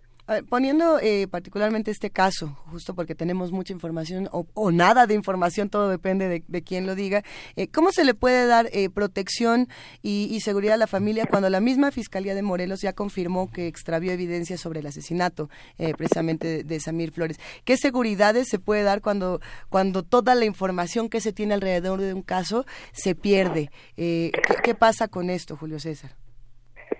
Es importante, eh, la verdad es que es, es una cuestión con la que nos topamos constantemente. Los periodistas y, bueno, en el caso de, Samir, también defensores, eh, que son agredidos mm, por autoridades, normalmente tiene, tienden a tener una reticencia eh, vincular eh, tal vez su plan de protección con eh, autoridades locales y se entendería perfectamente en este caso que la familia quisiera dejar fuera del esquema a la autoridad local. Eh, para esto creo que el mecanismo de protección a personas defensoras de derechos humanos y periodistas de la Secretaría de Gobernación tendría que hacer una intervención decidida. Eh, entendemos el, el contexto complejo en el que se, desarrolla la institucionalidad en, Morelos y la posible desconfianza que pudieran tener compañeros y familia de, de, Samir. Sin embargo, consideramos que el Estado tiene todavía la, la tiene más bien la obligación de proveer de esta protección, de este, de este auxilio a la, a la familia. Eh, es cierto, sí, en muchas ocasiones vale más sacar del esquema a las autoridades locales debido a, a una eh, probada eh, ineptitud para, para proteger, para procurar justicia en casos como este eh, y, y, digamos, insertar o presionar para que autoridades federales sean las que se encarguen de, de este, esta protección. Claro. Eh, preguntarte también, bueno, ahora que estamos hablando del el caso de Samir Flores, eh, Julio César, eh, recuérdanos, creo que es, es importante no perder de vista, y por eso te pregunto y te, y te pido que nos recuerdes, ¿quiénes son los que están cometiendo estos ataques a las y los periodistas? ¿No? Hablando de autoridades, pero también quiénes está y, en qué nivel, en qué nivel de gobierno se encuentra más focalizada, eh, más focalizadas las agresiones hacia los periodistas y, y quiénes son los que están investigándolas. También eh, cuáles son las cifras de impunidad. Danos, recuérdanos este panorama que ya hemos sí venido hablando, pero entre tantas cifras se nos pierde de pronto de vista ese foco. Eh, pues mira, en, el caso de las tendencias respecto a a quienes eh, agreden a la prensa, a quienes agreden a, a, las personas que realizan eh, la labor informativa. Eh, artículo 19, no solo el, en 2017, sino previamente, ha venido documentando que más del 50% de las agresiones provienen de funcionarios y en el, en digamos como ya de una manera un poco más focalizada normalmente viene de funcionarios de niveles municipales seguidos de niveles estatales. Eh, en este caso eh, bueno eh, observamos que pues hay una hay una tendencia bastante determinante y en, por ejemplo de las 507 agresiones contra periodistas de 2017 de estas 266 provinieron de, funcionarios. eh, este es un problema eh, terrible. Y por esto mismo hemos generado a través de eh, nuestra agenda mínima en materia de libertad de expresión e información eh, una un llamado para que además de eh, pues sea sea importante que se eh, fortalezcan en mecanismo de protección, que se fortalezcan todas estas capacidades para eh, reaccionar ante estas eh, digamos, situaciones de agresión contra la prensa por parte de funcionarios principalmente, también que dentro de, los esfuerzos se desarrolle un diagnóstico de esta violencia contra la libertad eh, de la mano de organizaciones de la sociedad civil, de la mano de organizaciones eh, que han estado trabajando este tema durante mucho tiempo, que sirva de guía para establecer un plan de, de trabajo seccional con objetivos estrategias e indicadores de seguimiento. Em, este diagnóstico debe, debe partir de la base de esta situación. El Estado que, que, creó el mecanismo de protección, la Comisión Ejecutiva de Atención a Víctimas, las instancias locales de protección en cada estado, eh, pues también es el que está constantemente generando un perjuicio contra, contra la prensa desde sus propias filas. Y esto no está no motivado por él eh, la impunidad, la gran cantidad de casos que eh, nunca eh, llegan a, tener una sentencia, nunca hay una investigación, pues digamos quedan en, en un limbo en donde pues incluso se, se subestima el impacto que, que estos llegan a tener también dentro del mismo medio. Claro. ¿No? Entonces, este, es una tendencia muy preocupante. Eh, en nuestro último informe, Democracia Simulada, eh, se puede se puede tener, eh, digamos, como los datos desgranados de, de, de esta tendencia y pues a través de ellos observar que eh, si bien ha habido cambios en las tendencias de, de las agresiones, del tipo de agresiones, como por ejemplo que se presentan cada vez más las agresiones en el entorno digital, eh, pues igual eh, hay, hay una persistencia de, de los tipos de agresores. Oye, César, esta, ahora que comentamos el caso eh, de Samir Flores, es justamente uno de, las, de los aspectos que tocan en el informe, justamente el protocolo homologado. Cuando, cuando se dio la noticia, eh, normalmente estábamos acostumbrados a ver que las víctimas siempre se criminalizan, ¿no? A ver si no están vinculados con, la, con algún asesinato que, que sean resultado de las de las eh, redes delincuenciales que existen. El fiscal de, de Morelos, a quien instruyó ayer Cuauhtémoc Blanco a que averigüe todo, este, justamente eh, el presidente, el gobernador y el fiscal coinciden en que primero hay que ver indagatorias, las líneas de investigación, no vaya a ser que sea resultado de la delincuencia organizada o, en último caso, pues uno nunca va, sabe si el periodista está involucrado en alguna otra cosa ilegal, que es una manera de proceder ¿Cómo, cuéntanos un poco en el informe qué es esto del protocolo homologado, cómo funciona y si crees que esto va a apoyar eh, a, saber más, a proteger, a evitar la impunidad de los asesinatos contra periodistas. Este protocolo es parte del esfuerzo que se busca que se, que se haga respecto a esta agenda mínima de libertad de expresión. Eh, es, es primordial generar procesos de coordinación y de eh, capacitación que eliminen esta fragmentación de las medidas de prevención y protección eh, entre el mecanismo de protección, las unidades estatales de protección eh, o, instancias que se han creado, los mecanismos locales, porque existe todavía en, en el entramado local de, de cada estado donde se protege a periodistas eh, un, una suerte como de, contradicción respecto a cómo actuar en, en estos casos. Muchas veces eh, las fiscalías eh, son completamente herméticas respecto a la investigación. Eh, hay ocasiones en que liberan algún tipo de, de información, obviamente pendiente muchas veces a desvincularlos, digamos, de la responsabilidad del, del asesinato o desvincular a algún grupo político.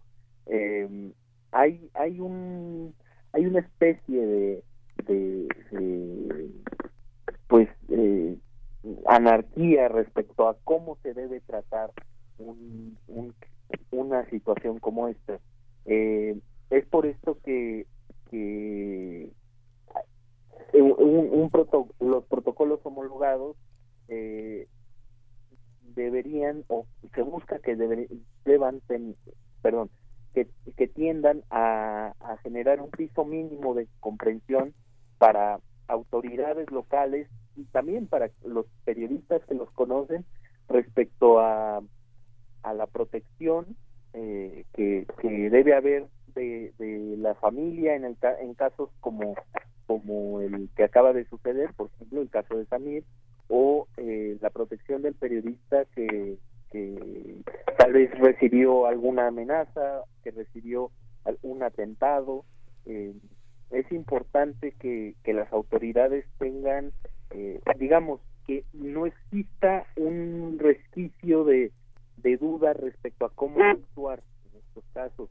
Eh, eh, este es importante también, digo, el, el- este protocolo homologado eh, está vinculado en su en su elaboración con este pues eh, otros protocolos nacionales e internacionales eh, que, que atienden esto este tipo de delitos no cometidos. Ajá. y eh, pues al final de de cierta manera se le está tratando de dar, dar un orden a esta eh, a, a este desorden que, que ha sido la investigación de no solo de este tipo de, de crímenes sino también eh, otros no como la desaparición forzada eh, la violencia contra las mujeres la, la tortura las ejecuciones extrajudiciales. Creo que hay hay un esfuerzo muy fuerte de la, la sociedad civil respecto a este tema. Claro. Eh, Eh, les recordamos a quienes se acaban de unir a esta conversación que estamos platicando con Julio César Colín Paredes, integrante del equipo de protección y defensa del artículo 19. Eh, Julio César, hemos hasta el momento estado hablando pues de, de periodistas locales, de cómo impacta la violencia y la persecución también de autoridades locales, ¿no? Municipio, estado, sobre todo en esos niveles que son niveles de mucho contacto directo, ¿no? Eh, y tú nos hablabas de esta terrible cifra del 50% de las agresiones a periodistas son eh, ejecutadas por parte de funcionarios, ¿no?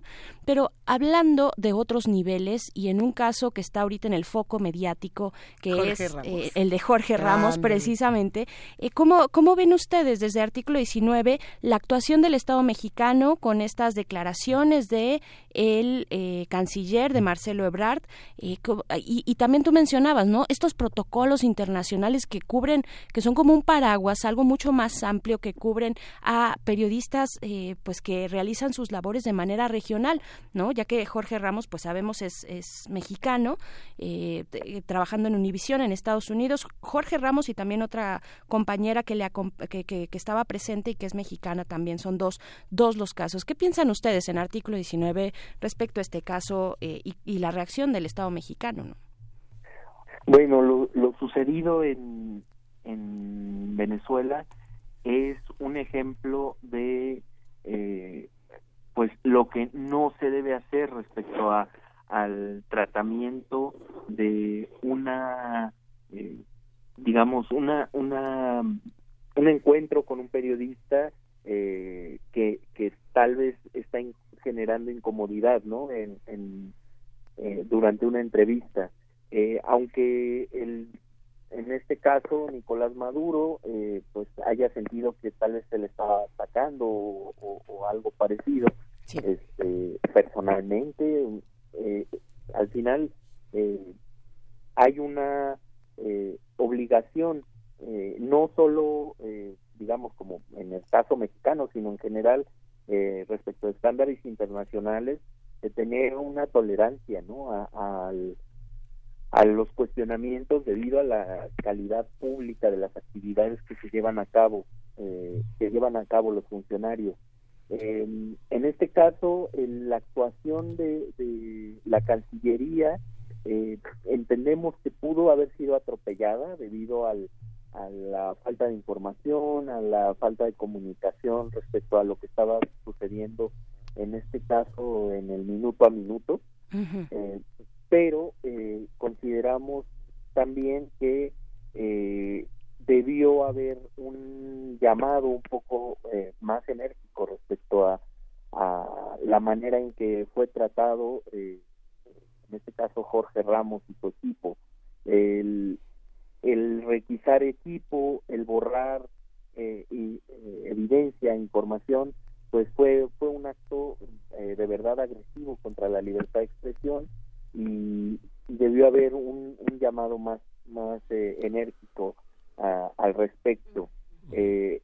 toda esta información que, que se perdió, pues al final es información que la población, tanto venezolana como eh, eh, digamos, eh, de todos los lugares a donde llega eh, la señal de, la cadena que, que le da espacio a Jorge Ramos, pues se queda sin, sin esa información, se queda sin poder acceder a esas imágenes, a, esos, a, esas declaraciones y pues transgrede un derecho, ¿no? Que ha sido reconocido desde desde hace mucho tiempo eh, como un, un, derecho fundamental. Eh, creemos que, que, debió haber una, una nueva, eh, digamos, eh, posterior a este llamado, a, a este pronunciamiento al respecto de la Cancillería, sí debió haber ya con más elementos, con más información sobre lo que había sucedido, un, un, llamado enérgico respecto a lo, lo, lo hecho por, por funcionarios, por el equipo del de, presidente Nicolás Maduro. Julio César, te voy a hacer una pregunta para cerrar esta, esta conversación, que es, que es incómoda y que es difícil. Gran parte de esos periodistas asesinados eh, son eh, viven en situaciones laborales muy precarias. Eh, el informe está lleno, es una arborescencia en la que podemos ver que está conectado con muchas cuestiones, muchas necesidades de un, eh, de un periodismo que se hace muchas veces desde la independencia, desde el trabajo que se paga por honorarios, desde donde muchas mujeres, muchas mujeres periodistas no tienen servicios de salud, no tienen servicios de guardería. Digamos, es todo un entorno que trasciende a lo familiar, ¿no? En México muchas mujeres todavía se dedican al cuidado de los hijos y, son y son periodistas. No hay servicios no hay servicios de asistencia infantil no hay servicios de garantizar un sueldo una, estabilidad laboral.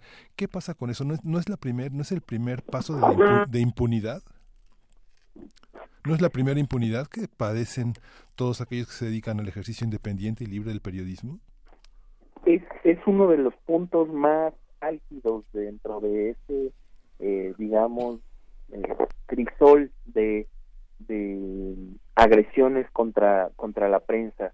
Si bien artículo 19 no cuenta con, digamos, los recursos, con el personal para atender justo este tipo de casos, de, de, la mayoría de ellos eh, casos de, de, con temas laborales implícitos, eh, es cierto que existe una reticencia de parte de los dueños de los medios de comunicación a eh, asumir los, la responsabilidad que conlleva eh, esta esta crisis contra contra la gente de prensa, eh, contra la libertad de expresión y quienes trabajan en, en, la prensa. Hay esfuerzos que se han observado a través del tiempo, este, agenda de periodistas, se han realizado distintos espacios donde se busca convocar a los dueños de los medios para eh, plantearles que no solo es el que no solo son los funcionarios quienes agreden sino también a través de esta violencia económica eh, se genera precarización para para quienes trabajan en, en los medios de comunicación. Podríamos entender que quien tiene una radio eh, pequeña y cuenta con uno o dos locutores pudiera pretextar que no puede dar mayores este, condiciones de, de, de, digamos como de, prestaciones laborales. Eh, pero existen grandes conglomerados conglomerados de medios que ante este esta situación de crisis simplemente han volteado hacia otro lado incluso te lo, te lo planteo de esta manera. Eh, cuando se presentan eh, eh, situaciones de agresiones en algunos medios de circulación nacional, muchas veces a nosotros, artículo 19, nos es difícil alcanzar eh, o, llegar a, los reporteros agredidos, debido que incluso por consigna eh, sus, sus jefes, eh, digamos que la gente, los dueños del, del medio, plantean que todo se resuelva a través de su área jurídica. nunca hemos conocido de una área jurídica de, de, uno de estos medios que ayude a resolver una situación eh, digamos, donde fue un reportero golpeado, amenazado. eh, normalmente, cuando le damos seguimiento al trabajo de, este, de esta persona, eh, de este reportero que fue agredido, pues él continúa realizando sus labores, sigue publicando, sigue en calle, nos lo seguimos encontrando en conferencias de prensa, como si nada hubiera pasado. Entonces, creo que es uno, uno, de este, uno de estos, este espacio es un, un espacio, eh, pues eh, creo que, eh, que podría aprovecharse para hacer este llamado a los dueños de, de los medios de comunicación que pues han, han contribuido a, a esta precarización, a este riesgo en el que muchas veces viven los periodistas y es importante que tomen su parte del, del problema y hagan lo necesario para, para subsanarlo. No es posible que, eh, como en muchas ocasiones sucede, gente que está cubriendo constantemente eh, temas ligados a narcotráfico, a, eh, a delincuencia organizada, de repente, pues al suceder alguna situación eh, complicada eh, eh, donde su vida pudiera correr peligro pues sean simplemente abandonados por el medio o simplemente se subestime no el, el, peligro no es posible que se les cobre en, en muchos medios a, a los periodistas. El equipo que se pierde durante una una mm, un, un evento o donde fueron agredidos, fueron atacados, eh, no es posible que haya gente con 10, 12, una trayectoria de 10, 12 años en un medio de comunicación que no cuente con eh, las prestaciones laborales mínimas, ¿no? Que siga cobrando por honorario. Al final, eh, creo que son el, digamos, como el, sector más hundido, más eh, pues reticente a tomar su responsabilidad en este problema, eh, creo que es, el área, la patronal de, los medios de comunicación. Y siempre eh, pues es necesario hacerles un llamado a que no contribuyan a, a agravar esta crisis. Pues queremos agradecerte muchísimo, Julio César Colín Paredes, por esta conversación. Sin duda vamos a tener que retomarla, así que estaremos en contacto contigo y con todos los amigos de Artículo 19. Muchas gracias. Les agradecemos mucho este el espacio. Sí. Y pues acá estamos para, para platicar con ustedes en cuanto en lo que se necesite. Va un abrazo solidario. Gracias. Eh, antes de cerrar esta conversación y bueno, antes de, mandar a música, creo que sería bueno nada más leer un par de comentarios que creo que son importantes de los que están de este lado. Eh, por aquí R. Guillermo dice, se insiste en pedir protección al gobierno, pero los verdaderos agresores provienen del ámbito empresarial, guerras por la propiedad privada, industria inmobiliaria, campos de golf, centros turísticos, constructoras, los que mueven el dinero, los burócratas empleados. Esa es una. Eh, por aquí Carlos Cervantes nos dice, el video publicado por Jorge Ramos genera muchas suspicacias, al igual que lo dicho por él. No hay prueba evidente de lo que dice. La gente debería ser crítica y no creer todo lo que le venden. A ver, Edel Jiménez dice, los periodistas solo por serlo no mienten y no tergiversan la información y tienen la verdad absoluta, hablando del caso de Jorge Ramos. Y así hay varios. Por ejemplo, Carlos Cervantes decía algo así como eh, también se podía ir Jorge Ramos a, grabar a los a las personas que no tienen casa, a los homeless de Estados Unidos y llevárselos a, Donald Trump. Pero no es el punto. No era el punto, pero claro que hay opiniones bien diversas y que todavía no llegamos a la verdad de este asunto. No podemos comprobar eh, en qué sentido, en qué contexto fueron tomados estos videos de los venezolanos, de estos jóvenes venezolanos recogiendo comida de la basura. No lo sabemos, tampoco sabemos a ciencia cierta lo que ocurrió dentro de las oficinas de la presidencia de Venezuela, pero... Eh, pero imagínate que llegara Jorge Ramos a decir lo que él quisiera decir. El punto es defender el derecho de las personas a, a justamente no ser atacadas por, por esta interacción. Sí, era el tema que estábamos platicando con, con eh, Julio César de, de artículo 19, ¿no? Cómo reacciona el gobierno mexicano, llámese, llámese quien sea, ¿no? Llámese, pero en este caso valía la pena retomar el tema de Jorge Ramos porque se encuentra, se localiza en un ámbito internacional, digamos regional, ¿no? La protección del Estado mexicano que alcanza en, eh, de manera regional la, eh, a, los periodistas, ¿no? Que, que sufren agresiones, independientemente de lo que ya, de las versiones que irán saliendo. Bueno, pues venga de ahí, vámonos directamente a nuestra nota internacional. ¿Qué cosa? Primer movimiento. Hacemos comunidad. Nota internacional. El pasado 10 de febrero, Abdelaziz Bouteflika, presidente de Argelia desde 1999, formalizó sus intenciones para buscar un quinto mandato en las elecciones del próximo 18 de abril. Este anuncio ha provocado una serie de protestas en su contra. Ayer miles de estudiantes se manifestaron en varias ciudades de Argelia. algunos grupos de oposición encabezados por el movimiento islamista de la Sociedad por la Paz consideran lesiva para, la, para el país una posible reelección de Bouteflika. El presidente tiene 81 años. En 2013 sufrió un infarto cerebral y desde entonces sus apariciones en público son escasas. Vamos a conversar sobre esta situación en Argelia, la figura del presidente Bouteflika y lo que han representado para este país sus 20 años de mandato. Está con nosotros la doctora Paulina Berumen, internacionalista, especialista en temas políticos y de política pública sobre África. Muchas gracias, Paulina, por estar con nosotros. Eh, bienvenida.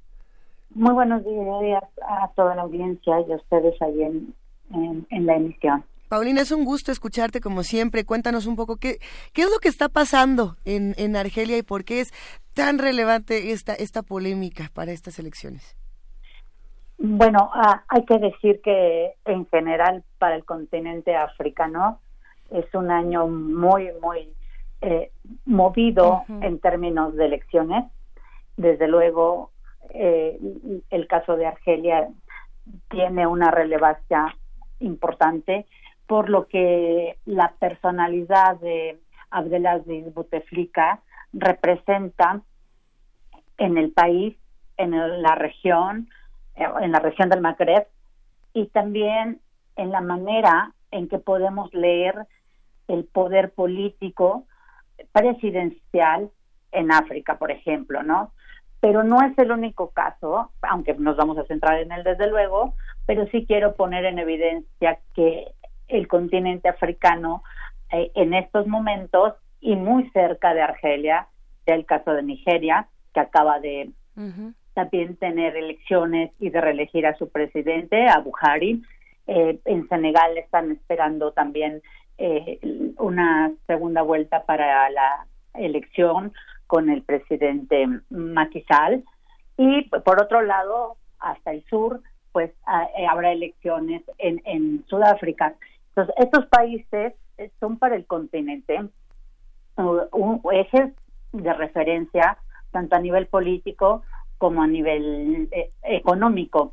Y en ese sentido, eh, digamos que el que ahorita se presenta de manera eh, como ustedes lo han eh, propuesto, eh, como de llamar nuestra atención, es Argelia y es en el sentido de ver que hay una, mm, que hay como una presencia de una fuerza social ante un, un, personaje que ha tenido 20 años de poder, que no es que solamente sean esos 20 años de poder, sino lo que ha significado en el proceso de, del de la propia evolución del país, que es un país muy, em, digamos, hasta cierto momento muy estable después de la llegada de, de Buteflika, que, que llega, como ustedes mencionaron, en 1999 llega al poder, pero bueno, es un personaje que, que, digamos que tiene una legitimidad histórica porque él luchó en el Frente de Liberación Nacional contra el gobierno contra el gobierno de colonización eh, francés en Argelia. Y eso pues le fue dando una legitimidad muy importante a, a Bouteflika.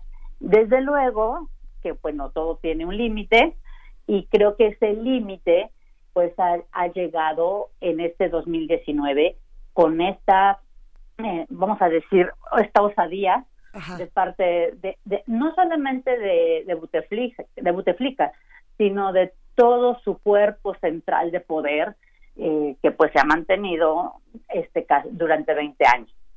A ver, pensando en estos 20 años, eh, ¿cuántas generaciones, eh, digamos, pueden entrar en, en, estos, en estos precisamente 20 años? Me quedo pensando en los más jóvenes, que desde el 99 ya les tocó eh, solamente conocer el trabajo de Buteflika y no más, que son esos mismos jóvenes los que salieron a manifestarse, por ejemplo. Ese es uno de los puntos que se ha destacado y creo que es el que hay que no dejar de lado, porque desde luego pesa el poder, pero lo más eh, relevante es esto que mencionas. Eh, eh, la, estadística ah, o los números, vamos a decir duros, dicen que el 45% de la población total de Argelia, que son más o menos 40 millones, el 45% de esa población tienen menos de 25 años. Es decir, son todas esta es una todo una eh, un porcentaje poblacional que justamente ha vivido bajo un mismo sistema, bajo una misma personalidad de, poder y que ha, ha, mantenido, digamos, los beneficios de esa mm, personalidad política que hay que decir que en su momento tuvo una gran ventaja eh, social porque justamente llega a pacificar una una em, eh, un enfrentamiento civil de los ochentas y los noventas y que cuando él llega al poder digamos que mantiene o busca eh, tener las herramientas las instituciones los acuerdos para pacificar Argelia y que estas nuevas generaciones pues lleguen en un ambiente mm, digamos más cómodo que aquel reciente de liberación eh, nacional, de descolonización eh, del, gobierno francés, después de una guerra civil eh, y después de una cierta estabilidad económica basada en básicamente, aunque desde luego hay que reconocer el trabajo de la agricultura, pero básicamente basada en, el, en los hidrocarburos, gas y petróleo particularmente, y que fue gracias a esa a ese poder económico o a ese producto que justamente eh, esas generaciones conocieron una serie de ventajas económicas o por lo menos de estabilidad económica, de subsidios económicos, también de acceso a la educación, hay que decirlo, la alfabetización en Argelia es muy alta, es casi del 90%, y ellos, esa generación ha beneficiado, digamos, de, esta de esta estabilidad presidencialista de Buteflika. Pero desde luego que esos fondos durante 20 años, ese ese ese recurso pues ha tenido ya sus altibajos porque además como sabemos el petróleo es totalmente eh, variable su precio y eso desde luego le ha afectado a Argelia, particularmente después del 2013, tras este evento que mencionaba Miguel Ángel, em, de, de un em, problema vascular cerebral eh, que pues ha definitivamente mermado la posibilidad, por lo menos física, de eso sí tenemos muchísima claridad, no tenemos mucha claridad, por lo menos eh, con documentos médicos sobre la lucidez de, de Buteflika, de eso parece ser que no hay como duda, pero sí de, de, un presidente que básicamente gobierna desde una casa al que nadie ve y que desde luego pareciera ser que ese padre de esos jóvenes pues no está presente, pero tampoco su economía, porque ese, esa, e, e, esa mm, decadencia de ese recurso pues ha tenido una ha tenido mm, problemas a partir del 2014 y no ha sido suficiente digamos el, el otro recurso que es la exportación de productos agrícolas que no son muchos y que desde luego no alcanzan como a, a, captar riqueza y mucho menos a distribuirla, porque está basada en estos subsidios de los que hablé hace, hace un momento. Claro. Eh, Paulina Berumen, bueno, ahora que mencionabas este padre ausente, eh, de pronto los padres ausentes son, son venerados, ¿no? Eh, no así las madres, son castigadas. Exactamente. pero, Exactamente. Pero preguntarte, preguntarte, bueno, en esta masa de, de población juvenil tan pujante, 45% de la población menores de 25 años, de que, y con una, con este contraste de una estabilidad ahí entre comillas suficiente que ha venido después del proceso de decolonización ¿Qué es lo que están exigiendo los jóvenes en el fondo? Eh, ¿Hay alguna suerte de exigencia por derechos civiles, democráticos, algo un poquito, un tejido tal vez más fino eh, como exigencia de fondo de este grupo de jóvenes? Eh, sí, al principio, digamos que nuestra lectura inmediata, y así lo pude constatar en diferentes, em, digamos, artículos, emisiones de diferentes lados, pareciera ser que el único, mm, eh, digamos, la lo único que se pide es no a un quinto mandato de Bouteflika. Y pareciera ser que ahí se quedaba y eso parecía muy confuso, es decir, no puede ser que eh, casi toda Argelia se movilice desde las universidades, pero que no exclusivamente, también hay que decir que eh, desde el viernes pasado y hasta el día de ayer, esta este espectro que pareciera ser que respondía únicamente a un sector eh, argelino, que era la juventud, pues ha ido traspasando a otras capas, desde personas mayores, mujeres, infantes.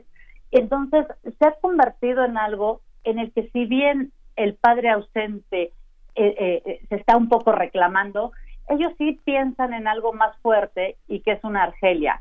Es una Argelia democrática, una Argelia que desde luego no puede seguir supervisada a un padre ausente con una centralización de poder porque la madre necesita seguir desarrollándose y necesita seguir atendiendo a sus hijos e hijas, ¿no? Entonces, creo que eh, eh, es muy claro el planteamiento, aunque al principio pareciera ser que es muy corto, ¿no? Es decir, solamente es impedir que, se que presente su candidatura a un quito mandato este 3 de marzo, para justamente que luego se lleven elecciones el 18 de abril.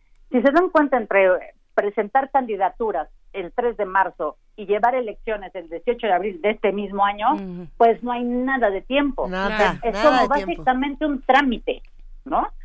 E, en ese sentido, creo que eh, lo, um, la juventud pero ahora quiero, puedo decir, según veo y escucho en diferentes medios y las propias, eh, digamos, testimonios de las personas que se están manifestando, pues estamos, se están pensando ya en un nuevo proceso de repensar el, el, el camino político de inclusión de, de, de estas nuevas generaciones de hombres y mujeres en esa clase política concentrada en pocas manos y bajo esta visión bastante presidencialista y voy a decirlo, me voy a atrever un poco, pues paternalista, ¿no? Exacto. Entonces, creo que ahora hay una, eh, de hecho se quejaban eh, desde ayer, ya con la última manifestación, eh, se, se, quejaban algunos de los que entrevistaron en estas manifestaciones diciendo los medios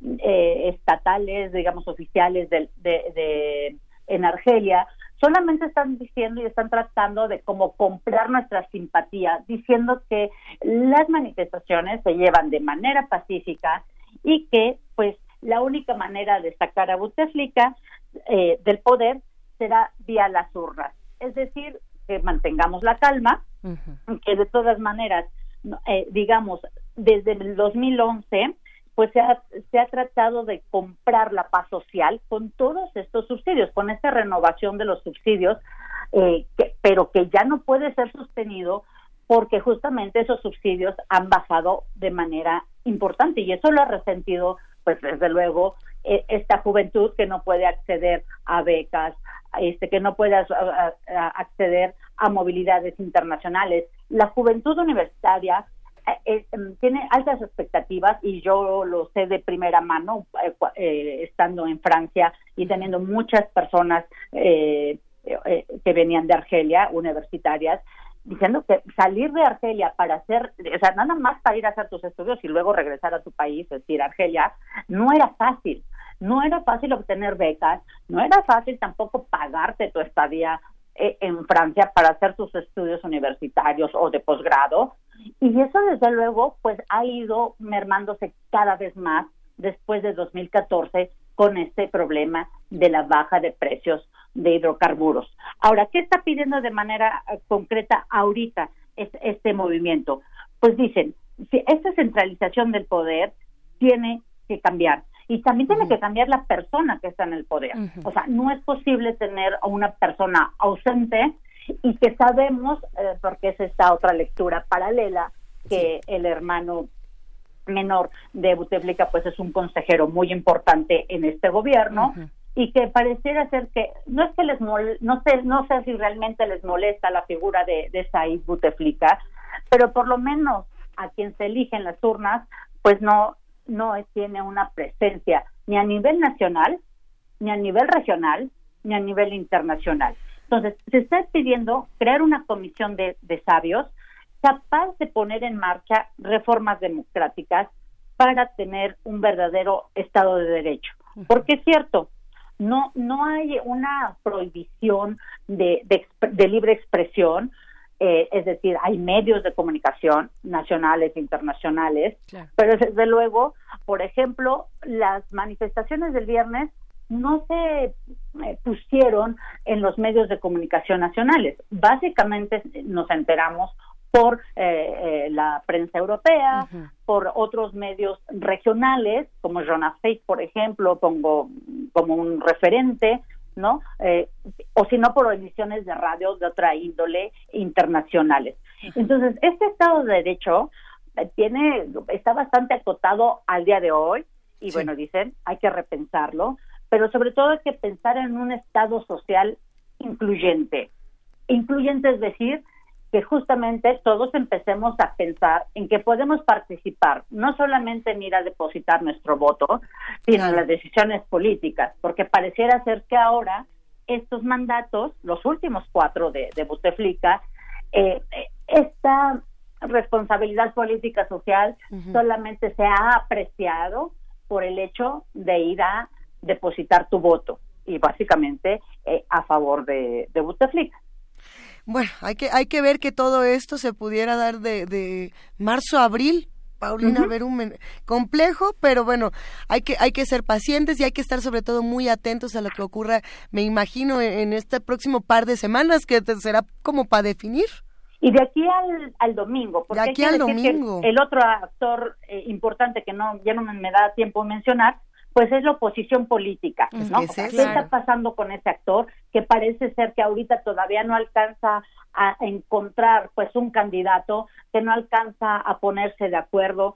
Eh, por muchas razones que ahorita ya no nos da tiempo a explicar, pero digamos que ese es el otro gran faltante ahorita en esta, eh, digamos, en este espectro de lo que alcanzamos a ver, y es qué está pasando con la oposición política. Y en todo caso, quién será quien el 3 de marzo, aparte de mm, Abdelaziz Bouteflika, postule una candidatura.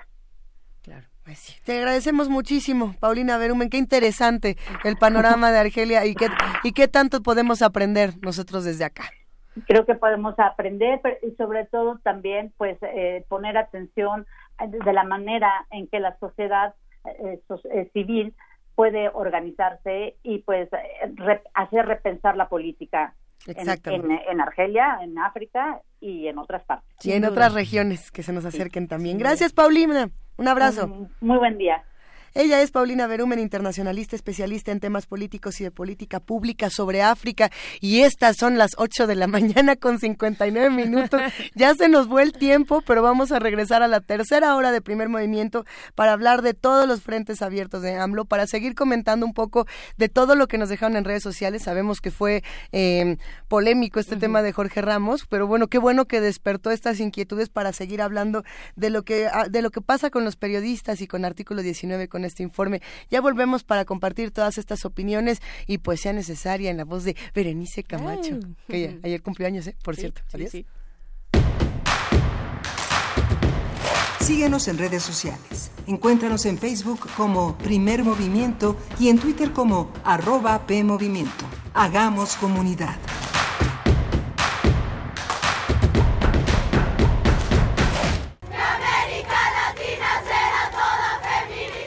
Somos nosotras, son nuestros derechos. 8 de marzo de 2019, Día Internacional de la Mujer. Una jornada especial de Radio UNAM para conmemorar la lucha de las mujeres. De 10 de la mañana a 1 de la tarde, los esperamos en la terraza de la emisora para que sean parte de nuestra transmisión en vivo por el 96.1 de FM y el 860 de AM. Hablaremos sobre consentimiento, violencia y feminicidios. Tendremos un conversatorio sobre la historia del feminismo.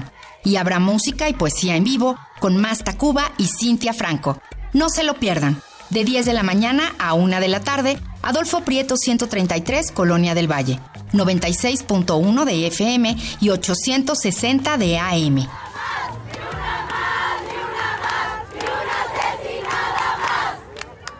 Radio UNAM, experiencia sonora.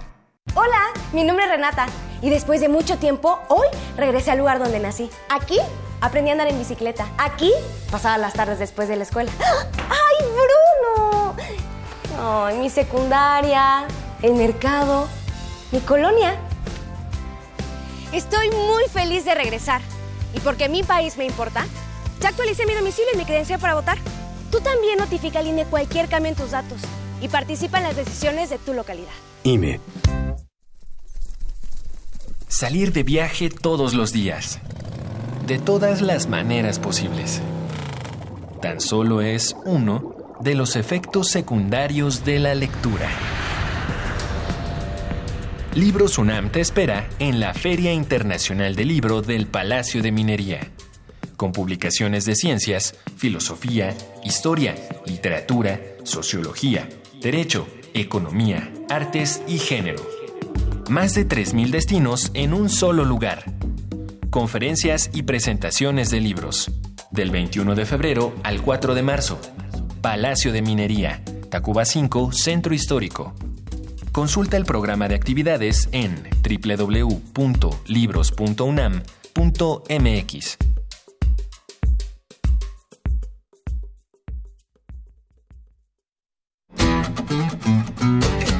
La psicología observa al ser humano, sus escenarios y comprende su diversidad. Adentrémonos en ella. Juntos hagamos conciencia, psicología y sociedad. Con Berenice Camacho y las doctoras en psicología Tania Rocha y Mariana Gutiérrez. Todos los lunes a las 18 horas por el 96.1 de FM y su retransmisión los jueves a las 19 horas. O si lo prefieres, escucha el podcast en radiopodcast.unam.mx. Radio UNAM, experiencia sonora. A nivel federal, más de 850 instituciones y organismos están obligados a entregar la información que se les solicita. Cuando se resisten o no la dan, violan el derecho a saber. Por eso existe el INAI, para obligarlos a responder. INAI abre los expedientes de Ayotzinapa. A abrir expedientes de casos de corrupción. INAI pide investigaciones del caso Odebrecht. Y a entregar información de violaciones a derechos humanos o de interés público. INAI abre los archivos del 68. El INAI defiende tu derecho a saber. Hazlo valer. Encuentra la música de primer movimiento día a día en el Spotify de Radio UNAM y agréganos a tus favoritos.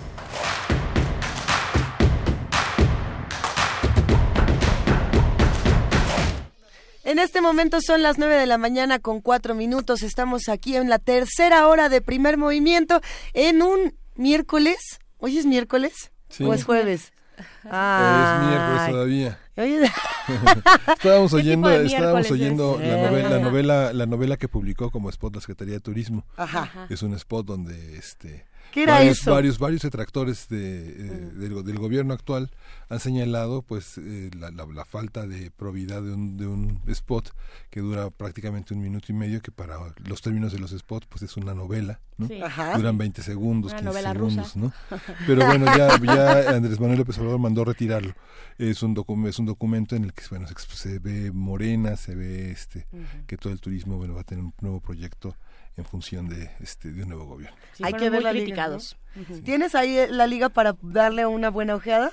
Ya lo retiraron. Ya lo retiraron, ya, no se puede ver. Ya. Pero, pero el, eh, todo, todo el chisme. Seguramente Felipe Calderón, seguramente Felipe Calderón y López Origa lo van a conservar en su línea de Twitter. hablando de periodistas y de qué tipo de periodismo queremos, iba a decir qué tipo de periodistas, pero no es el periodismo lo que estamos buscando eh, mejorar o conservar o proteger. Hay muchos comentarios en redes sociales. En un momento más, para todos los que están por ahí, les vamos a regalar boletos, así que abusados. Pero antes vamos a dedicarle un minuto a lo que se estuvo eh, conversando en nuestras redes. sí, es el tema de Jorge Ramos de si están de acuerdo o no con lo que con lo que hizo en Venezuela. Por supuesto que hay comentarios muy contrastados eh, y creo que sería importante leerlos y darle voz a los que están con nosotros haciendo comunidad. Juan Giordano nos dice Jorge Ramos me cae bien y lo consideraba profesional. La verdad en las elecciones estadounidenses lo vi ser parte del sistema, tomar partido y expresarse de manera completamente propagandística. Me dio tristeza. Yo no he visto nada de este caso de Venezuela, pero y hasta ahí lo deja. Eh, mientras que Miguel Ángel Gemirán dice, bueno, Jorge Ramos es un ejemplo de periodismo, aprendan. ¿Nos dices a nosotros, Jorge Miguel Ángel? También. Órale. A ver, por aquí también nos dice R. Guillermo, ni todos los periodistas, ni todos los medios de comunicación son igual de buenos ni imparciales. Eh, así como hay muchos comentarios sobre el tema de, de Jorge Ramos, y creo que lo que se estaba discutiendo con nuestro querido amigo de artículo 19, Julio César Colín Paredes, no era el tema de si lo que hizo Jorge Ramos estaba bien o no, eh, porque es bien sabido que Jorge Ramos hace este tipo de cosas, sino la respuesta que puede dar un gobierno ante un problema como este, ¿no? Más allá de si Jorge Ramos hace bien la chamba, si la hace mal, si nos cae bien, si no nos gusta su tipo de periodismo, eso es una cosa, porque por aquí, a ver, es R. Guillermo, si no me equivoco, quien también nos decía que esto era una suerte de provocación para Andrés Manuel López Obrador por parte de, de, Jorge Ramos, que no era tanto para, eh, para provocar a Maduro, sino para provocar una respuesta de Andrés Manuel López Obrador, quien ha decidido eh, continuar con esta postura eh, ante el conflicto Venezuela, ¿no? Claro, sí, sí, R. Guillermo dice puntualmente que eh, nos pregunta, pero ¿por qué exigen que AMLO meta? Bueno, yo espero que no nos pregunte a nosotros, sino en general sea una pregunta al aire, porque nosotros no estamos diciendo tal cual eso. A ver, vamos por partes. Eh, R. Guillermo dice, pero ¿por qué exigen que AMLO meta la mano a la lumbre por Jorge Ramos News si él fue en misión a favor de Estados Unidos, Pence, Trump, Univision? Esto fue planeado con esto fue planeado. Esto fue planeado. planeado con, pues supongo, como poniendo aquí como emisario de Estados Unidos a Jorge Ramos. Esa fue una de las teorías que se planteó ayer en redes sociales, eh, debido a que no se obtuvo ni un solo tweet, ni un solo comentario, ni una sola nada por parte del el presidente de los Estados Unidos, Donald Trump. Eh, es decir, a ver, eh, pues él también es un ciudadano estadounidense, así como es mexicano. Tendría que haber habido una respuesta de Donald Trump y no la hubo. Entonces empezaron ahí como a plantear ciertos escenarios. Ese es uno de los escenarios, R. Guillermo, y la tarea de nosotros es explorarlos todos, ¿no? y la tarea del presidente todos y la tarea del presidente de un país pues es eh, garantizar los derechos cualquiera que estos sean de sus ciudadanos no por eso es que estamos acudiendo a Andrés Manuel López Obrador. Por eso es que viene al caso. O sea no es no es porque nos caiga mal o bien o, más o, menos. no ajá no, a ver, es de otro tema. Porque mi Fred nos dice eh, buenos días. Desde luego que se defiende la libertad de expresión desde cualquier situación pero qué pasa cuando el periodismo obedece a intereses particulares y alaba a unos o denosta a otros cómo se regula eso creo que fuera Carmen Aristegui, Chumel Torres, Cayo de Hacha, Ciro Gómez Leiva, Fernanda Tapia, cualquiera de las voces que uno pueda eh, recordar, el mismo Genaro Villamil, eh, Julio Astillero, nosotros en esta cabina, no importa si nos caen bien, si nos caen mal, si hablan de desde un espacio, desde otro, qué opiniones tienen, si nos, nos gustan o no, hay que defender el derecho de todas esas voces, hasta la de Ricardo Alemán, etcétera, etcétera, de que digan lo que quieran decir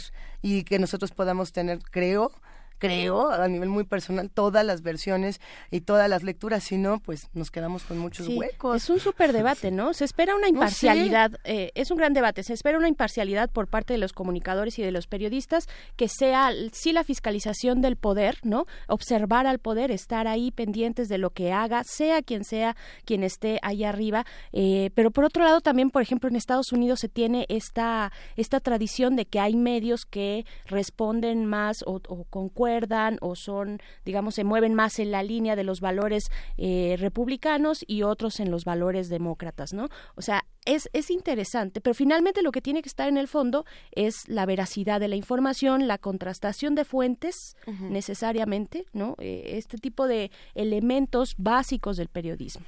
Contrastar, siempre, siempre estar eh, en ese, en ese, en ese ámbito ¿no? de, de, de, de, espacio desde el periodismo.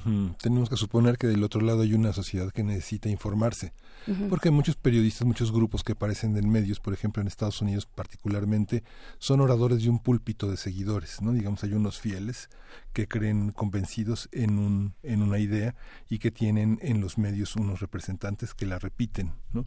Esperamos que en una sociedad como la nuestra, del otro lado hay una sociedad que nos exige fuentes, que nos exige credibilidad, porque ahora que comentaba Luisa así ese recorrido, pues hay muchos que han perdido la credibilidad, han perdido escucha y este y, son periodistas a sueldo, pues de poder, de grupos fanáticos. Así es. ¿no?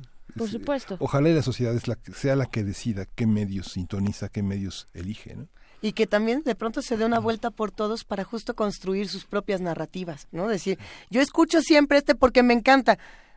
un día lo hacía mi abuelita, un día póngale al que le cae re mal nomás para ver qué dice y para ver conoce, ¿no? qué narrativas hay del otro lado y qué piensan los que tenemos junto a nosotros, porque somos muchos en este país y en este planeta. A ver, eh, nos están mandando más mensajes y para todos los que nos escriben en Twitter les tenemos una sorpresa.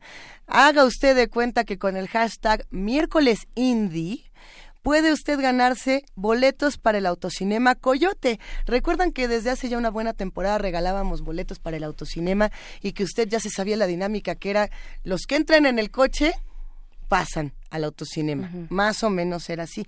¿Qué vamos a regalar el día de hoy, querida Berenice Camacho? Caray, pues vamos a regalar en este miércoles indie de autocinema en eh, su eh, sección de Polanco, ¿no? Eh, en su ubicación de Polanco. Vamos a regalar dos, dos entradas para los primeros que respondan, que comenten, que nos digan algo al respecto en Twitter. Ya desde, está Uriel de ese lado. Desde el tweet que precisamente, ajá, Uriel va a poner en nuestras redes. Busquen ese tweet de arroba P Movimiento que está saliendo en este momento. Las dos primeras personas que contesten, respondan, comenten ese tweet, se van a llevar cada una una entrada. ¿En qué consiste la entrada? En lo que ya decías. Si vas en tu coche, entran todos los que van a bordo de ese coche. Si vas en bicicleta, solo entra el que va en la bicicleta. Si vas a pie, también. Entonces. No se vale subirse a los diablos de la bici. No se puede subir a los diablos, no puedes ir como en escalerita en los hombros de alguien más, no. Bueno, pero pueden pagar sus 50 pesos y que está buenísimo. A ver si va usted en la bici y lleva a alguien atrás, pues pague 50 pesitos por el de atrás y ya con eso, para ver los amantes del círculo polar. Qué bonito, pero también tenemos boletos para los que nos llamen aquí en cabina. Son otra vez dos entradas para las primeras dos llamadas que nos eh, lleguen aquí a cabina a nuestro teléfono que es 55 36 43 39. Los dos primeros que nos llamen y nos digan yo quiero mi boleto, mi entrada para miércoles indie del Autocinema Coyote eh, recuerden que puede consultar más en Autocinema C en Twitter o simplemente dándole el hashtag miércoles indie. Ya con eso se pueden ir al cine el día de hoy para también pues ver otro tipo de realidades que son las cinematográficas. Y vámonos de una buena porque se nos hace tarde en tanto chisme a la poesía necesaria. Primer movimiento. Hacemos comunidad. Es hora de Poesía necesaria. Y hoy la poesía necesaria, necesaria nos trae a una de las poetas mexicanas contemporáneas pues más interesantes, eh, pues su trabajo atraviesa desde la música, la imagen, el cuerpo, es una mezcla de distintos elementos eh, muy muy interesantes que pues convergen en su en este cuerpo poético. Me refiero a Rocío Cerón, originaria de esta ciudad, de la Ciudad de México, y lo que vamos a escuchar eh, son, eh, es una serie de extractos de su obra Observante que fueron escritos en la residencia escritural en la Casa Estudio Luis Barragán.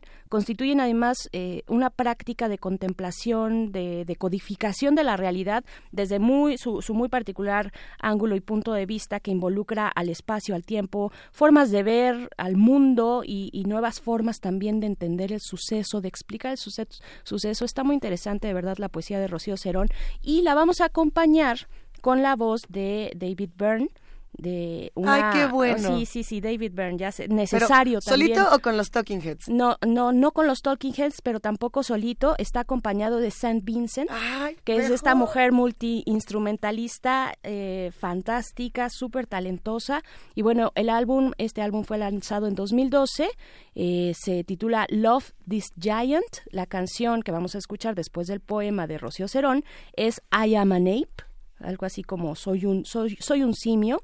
Y pues bueno, estos son los extractos de Observante de Rocío Cerón. Marcas y hendiduras, óleos, desde la figura de la mujer semidesnuda, la sinfonía del silencio levanta traves, muros, línea blanca sobre vacío, negro nibio, una frase en alemán sobre el ser, el giro de los soldados rusos de la trinchera, la dentadura de la muerte nace en la soledad, en la vista que arroja el, reflejo de uno mismo sobre uno mismo. Trama.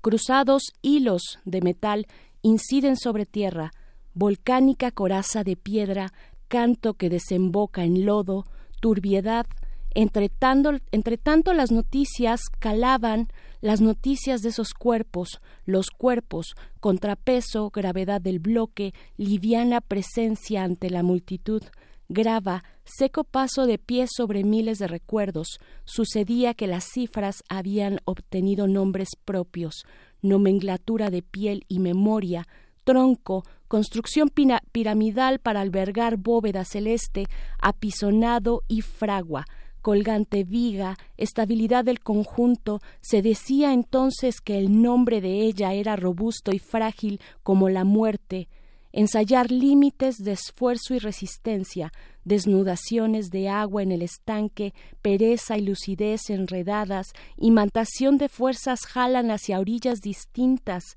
cuerpo sobre otro de distendidos músculos y lenguas, mano izquierda que empuña un filo, piedras de lodo seco sobre hojas que penden entre materia y viento, un niño trepa un árbol de, inclinación casi galáctica, abismal, silbido, gorgeo, ambos desafiantes ante el ruido opaco de los autos, laceraciones acústicas en umbral áurico, son sonetes y piar de ave azul que combate toda tristeza, todo nudo melancólico, así hasta en ramas caben cuencos de sangre como nidos polvorientos llevados entre mareas de familia.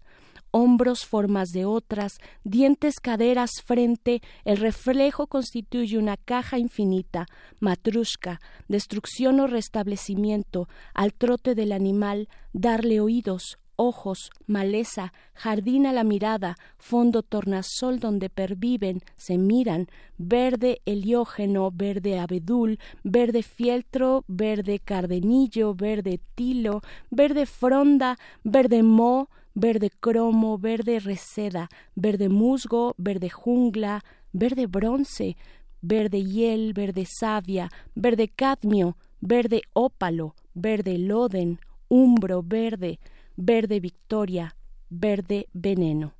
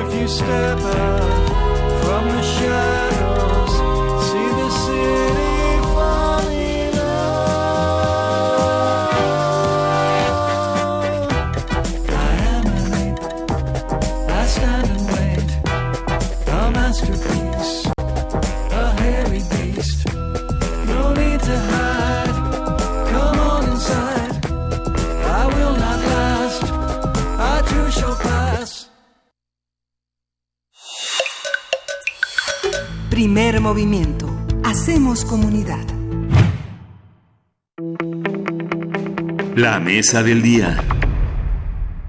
En menos de tres meses, el nuevo gobierno federal, encabezado por el presidente Andrés Manuel López Obrador, ha presentado sus proyectos prioritarios como el Tren Maya, sus programas sociales para atender a jóvenes, personas adultas mayores o las personas discapacitadas, entre muchos otros. El plan para la creación de la Guardia Nacional, el rescate a Pemex y la batalla contra el robo de combustible también han sido destacados por el gobierno como parte de su agenda de trabajo.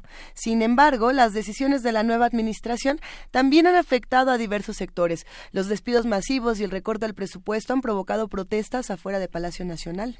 Las críticas contra los órganos autónomos y los altos sueldos de los funcionarios son otros de los frentes abiertos por el presidente durante sus primeros tres meses de gobierno. Y bueno, hay que hacer un análisis de los proyectos y debates que ha emprendido el presidente Andrés Manuel López Obrador desde el comienzo de su mandato. ¿Cuál es su capital político? ¿Cuál la respuesta de los distintos actores sociales? ¿Y cómo se perfila el resto del sexenio? Y bueno, para ello nos acompaña y nos da muchísimo gusto la doctora Ivona Cuña Murillo, académica del Departamento de Ciencias Sociales y Políticas de la Universidad Iberoamericana, escritora y analista política. ¿Cómo estás, Ivonne? Buenos días. Luisa, Miguel Ángel, Berenice, buenos días. Bien, ¿y ustedes? Con mucho gusto de escucharte, entusiasmados con este tema que, bueno, se antoja para eh, tener eh, muchísimos, muchísimos... eh, frentes abiertos frente- también en la conversación. Así es. Alguien movió las- el avispero, este, Ivonne. Efectivamente. Ajá. A ver, ¿qué nos puedes contar eh, de estas, todos estos frentes, todas estas batallas? Llega Andrés Manuel López Obrador, así yo me lo imagino, este, agitando un avispero eh, con estas promesas de campaña por, por delante. ¿Cuál es tu primer comentario al respecto? Claro, eh, desde ese punto de vista podríamos pensar que estos frentes abiertos tienen varios orígenes. Eh, el primero yo pensaría está en función de los gobiernos anteriores que generaron, eh, bueno, no la generaron, ya venía de sexenios atrás, pero que en el sexenio pasado, por ejemplo, se vio más claramente una enorme corrupción gubernamental, sí, este, eh, la- los saqueos a los que fueron sometidos los presupuestos, algunos presupuestos estatales, eh, los 43 de Ayotzinapa, de los que se hablaba eh, a- hoy en la mañana, ayer, de un nuevo aeropuerto, un nuevo aeropuerto que significaba un enorme gasto público y el negocio de una minoría, eh, los excesivos salarios de la clase política, eh, el, el empoderamiento de sindicatos o, o fracciones como la CNT, la inseguridad y la violencia, eh, esta cuestión también de aunada a los a los salarios que ya se comentaba o los altos salarios de funcionarios y funcionarias pues todo el personal este todas las ventajas todo lo, lo que se, lo que se les pagaba como servicio médico celulares viajes etcétera. Entonces estos frentes digamos este se- provocan por esas por la política y la forma de hacer política de, de- de gobernantes previos en ese sentido, muchos de los frentes abiertos de Andrés Manuel López Obrador son una respuesta justamente a, a este avispero, ¿no? A esto que dejan los gobiernos previos y entonces viene la cancelación del aeropuerto, viene eh, de la ciudad, nuevo aeropuerto de la Ciudad de México, eh, viene un ataque frontal a todos aquellos grupos que se han beneficiado del saqueo eh, y empieza justo esta política de recortes, de recortes eh, de gastos superfluos que él llama, excesivos algunos, eh, no necesarios, Sí. y, y de- lo que se comentaba incluso que él mismo aclaró ayer de los refugios para mujeres eh, y familias, sus hijos que salen huyendo del hogar por violencia doméstica. Entonces, en ese sentido hay que hilar fino precisamente para no generar eh, perjuicios pues a quien una a quien no se ha corrompido, por ejemplo, en el caso de las de, que haya abierto alguna una estancia infantil o de la que algo que tiene que ver pues con sanear a Pemex, que es una enorme corrupción y aquí hay que anotar que lo que pasa en Pemex es un ejemplo de lo que pasa en muchas otras instituciones públicas eh, y en otros ámbitos a niveles este, estatal, federal, etcétera, de la enorme corrupción que se ha generado en el país. Eh, hay otros ataques, ¿no? Este, los ataques a la prensa oficial, a los intelectuales orgánicos, a los expertos muy recientemente, mm, más más a este, organizaciones de la sociedad civil, me parece, cuando se, se, organizan justo con esta idea de una expertise que permite pues poner límites al gobierno o en algunos casos hacer cosas que el gobierno ha dejado de hacer, este, más que a los expertos en general, me parece, esto es algo así como cuando dijo al diablo con sus instituciones, no con todas, los ataques a órganos autónomos como el INAI, el INE, el INE, el CRE, Comisión Nacional de Derechos Humanos, los superdelegados en los estados, que tiene que ver justo con el saqueo previo de los gobernadores, con intentar pues atarles las manos para que no pase lo que pasó el sexenio pasado. Eh, su eh, su intención y que tiene que ver con la ley que, que en la Suprema Corte de Justicia se queda este, atorada para disminuir los altos salarios de los funcionarios de los que hablábamos, etcétera, ¿no? La creación de la Guardia Nacional que no es un frente que él abre, el ejército ya estaba en las calles, la inseguridad es un hecho que viene este recrudeciéndose desde años atrás, entonces son respuestas estos frentes, es una respuesta justamente en algunos casos es una respuesta pues a una situación previa que ya es insostenible. Claro. Y lo otro, bueno, los que se abren pues este por situaciones externas a, a, incluso a su propio proyecto como es la muerte de Marta Marta Erika Alonso y Rafael Moreno Valle que justo hoy en la, en la, rueda de prensa bueno se le cuestionaba por qué se va a reservar la información por cinco años Ajá. La del audio del piloto. sí, de la caja. Exacto, el, de la caja negra. Y ahí habría que eh, mencionar también lo que dijo Marco Cortés, ¿no? el presidente del PAN, que acusó a Andrés Manuel López Obrador y dijo que había sido un hecho premeditado. Digo, aún sin las pruebas, pero ya estaba haciendo esta acusación. Exacto, y si se reserva esta información, pues efectivamente da para especulación. Eh, él dijo que, bueno, le va a pedir al secretario, yo mm, lo vi muy moderado, tal vez el, el verbo correcto era que le iba, le iba a dar instrucciones para ¿verdad? Es parte de su gabinete este y tiene responsabilidad ante él. El otro asunto es el de Venezuela. el, asunto de Venezuela, que bueno, es una cuestión externa y sin embargo se le presiona al presidente dentro y fuera del país para que tome una postura y, tome partido, lo cual pues no ha me parece que de manera adecuada pues no ha hecho porque la relación de México con Estados Unidos que es el principal este el, país o el gobierno que está presionando para que Maduro se vaya no conviene a México ponerse de ese lado digamos puesto que somos frontera y bueno ya hemos tenido también experiencias de invasiones y demás no entonces este, yo creo que la, ahí la postura del presidente es correcta. Entonces eh, podríamos primero empezar a sistematizar así todos estos frentes que se han abierto. Hoy abrió, hoy abrió un nuevo frente, porque hoy, hoy, abrió un nuevo frente porque el próximo viernes va a dar a conocer cómo se van a operar los archivos del desaparecido se Nos va a poner, uh, digamos, si ya podemos hacer picnics en las Islas Marías y en Los Pinos, ahora podremos visitar los archivos del CISEN. Hay una ley de transparencia y hay una ley de protección de datos personales. Eh, va a anunciar un reglamento, este, no se sabe en qué será, es un nuevo frente que se abre, porque eh, la ley de transparencia es para los organismos del Estado, pero aquí las, los objetivos de, la, de muchas de las investigaciones del CISEN han sido utilizados eh, para, para eh, develar datos personales, datos como se denunció en el sexenio de Felipe Calderón, que puso al CISEN a trabajar sobre la vida íntima de las personas que eran sus enemigos políticos. Entonces, bueno, este tenemos direcciones y, descripciones de actos que pertenecen a la vida personal de los sujetos investigados. Este, es un frente que se abre de una manera muy fuerte. Los documentos del Archivo General de la Nación, donde van a ir a dar estos documentos, tienen que ser versiones públicas, censadas para proteger estos datos personales como orientación sexual, religión. Sí, cosas que no aportan al debate público y que son parte de la protección de datos personales. Exacto. Bueno, ahí este, pues tendría que mediar justamente esa, esa salvedad. Y Tendría que tiene que hacerse valer. Y justamente ahorita con lo que dices Miguel Ángel bueno pues es- también está el otro frente que son los expresidentes no muy importante a quienes mencionó en función de cuestiones de, de intereses y, y la forma en que después de ser gobierno se contratan en empresas que beneficiaron durante su administración y datos como eso.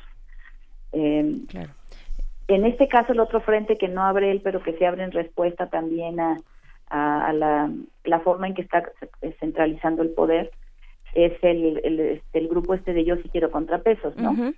Eh, del que forma formado por Javier Corral y donde hay pues personas destacadas como Jorge Castañeda, el mismo presidente Fox, Fernando Belauzarán, Cecilia Soto, Guadalupe Acosta Naranjo del PRD, igual que Belauzarán, Xochitl Galvez, eh, un experto en, en medios de comunicación, Raúl Trejo de Labra, un intelectual, entonces este interesante, ¿no? Y la forma Los en que les los llamó ternuritas, ¿no? y dijo que dan ternurita y le sugirió que formen cuadros. A si ver. quieren ser oposición realmente, pues formen les cuadros. recomendó, ¿no? Que formen cuadros. Ivonne Acuña Murillo. A ver, estamos con toda esta, todo este enlistado que nos comparte sobre estos frentes abiertos del presidente Andrés Manuel. Hay una forma, estamos ante una nueva forma de gobernar, ¿no? Eh, Sí. digamos, esto ahora que menciona también Miguel Ángel, esto llamarles ternurita, sociedad fifí, eh, sociedad civil de, de- de- de derecha y conservadora, todos estos elementos y, y- y acudir al pueblo, al pueblo bueno, el ejército como pueblo bueno. Vaya, ¿qué estamos viendo como nueva forma de gobernar y cómo esa forma de gobernar se está enfrentando a estas distintas, a estos distintos frentes, ¿no? Y, y digo, para reservar más adelante el tema de cómo se está tejiendo la oposición en nuestro país a, a partir de este frente yo sí quiero contrapesos, ¿no? Válido, por cierto. ¿Qué, Claro. qué decir? Sí, el, el, el presidente está utilizando eh, de manera este, eh, interesante a la opinión pública. La, porque lo hizo con la gente, decía, bueno, este, yo sugiero que, este, les- que, bueno, ya resolvimos el asunto, empezamos a mandar los recursos para los pagos de salarios y de prestaciones que no se habían cubierto. Eh, es un asunto del gobernador, pero la Federación adelanta este, en, en parte del presupuesto del Estado para resolver. Queda en los maestros este, a- eh, quitarla- quitarse de las vías del tren. No vamos a usar, no voy a usar la fuerza pública, no voy a reprimir pero pero la, la gente los está mirando, la gente los está los está viendo, está viendo lo que están haciendo y la gente juzgará. Y entonces contrapone su prestigio, este, su popularidad que está en alrededor de 85% en los previos por los medios, etcétera, pero también por sus propias acciones. Y en ese sentido utiliza su enorme popularidad para este, eh, combinar a los otros actores a hacer lo que tienen que hacer, eh, para golpear a veces también, para usar estos, estos, estas descalificaciones que, que además utiliza en función de señalamientos previos que incluso él mismo vino haciendo en las campañas anteriores, etcétera, y que justamente está aprovechando este momento en el que tienes altísima popularidad, una legitimidad enorme, un apoyo popular enorme para dar esos golpes. ¿Qué, ¿Cuál es el objetivo, me parece a mí, de hacerlo así? Está, decía yo hace unos este, segundos, concentrando poder pero está desmantel buscando desmantelar porque además está acusando órganos autónomos, este decíamos organizaciones de la sociedad civil, este, intelectuales orgánicos, etcétera, y lo que está él buscando es eh, desmantelar todo un sistema que fue creado por el, el PRI principalmente y el PAN en un segundo momento, eh, podríamos decir, eh, este, para hacer un uso faccioso de los recursos, de los argumentos, los temas, los problemas, y este, que tuvieron como objetivo último, eh, pues, apropiarse de recursos de la nación.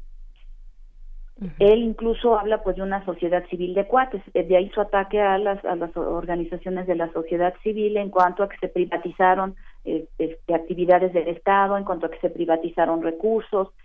Eh, No se equivoca del todo, creo yo que no se puede hacer este, eh, digamos, eh, no hilar fino, o sea, hay que analizar caso por caso, pero bueno, pues tenemos casos tan sonados como el Vamos México de Marta Sagún, que sirvió para triangular recursos para la campaña de Felipe Calderón.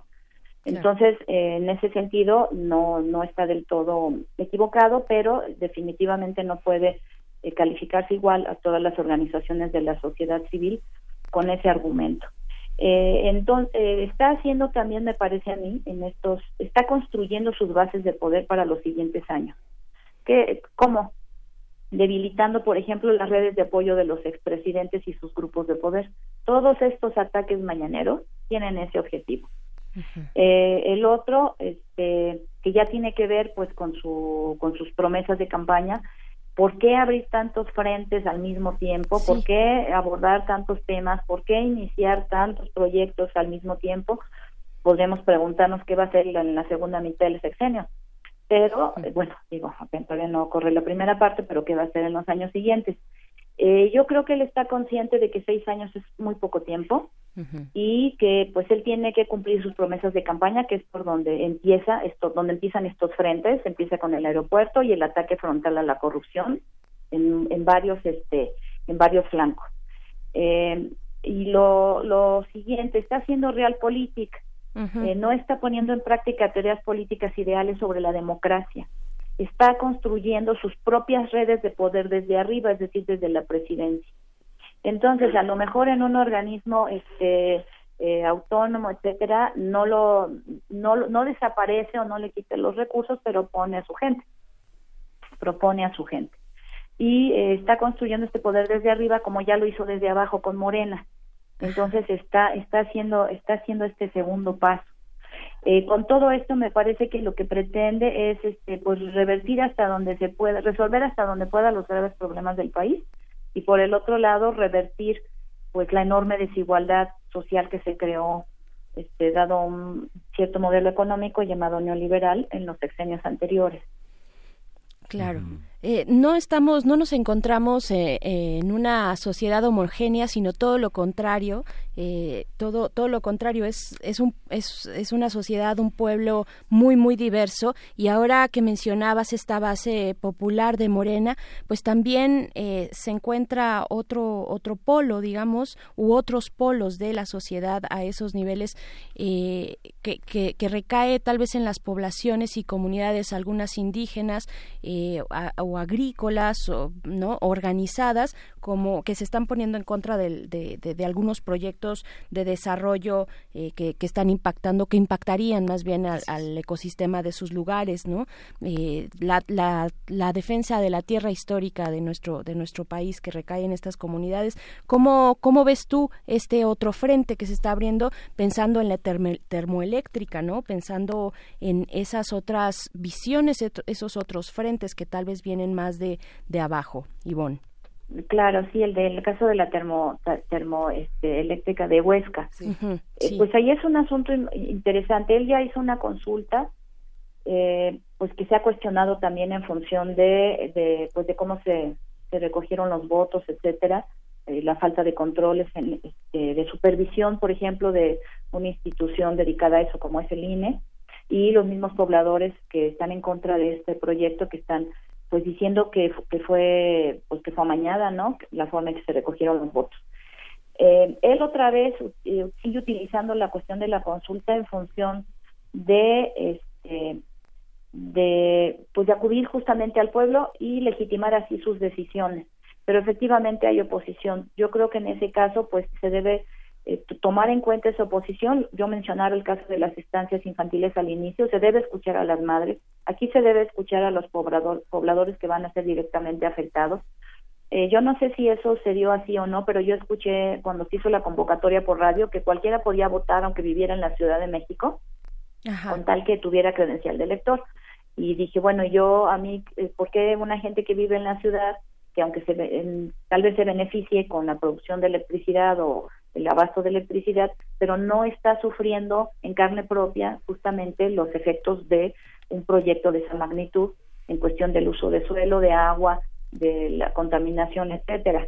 Eh, yo creo que sí, ahí debe ser más cauto, tiene que ir más cauto. Si no lo hace así, pues va a pagar eh, costos políticos, veremos qué tan altos en este y en otros casos.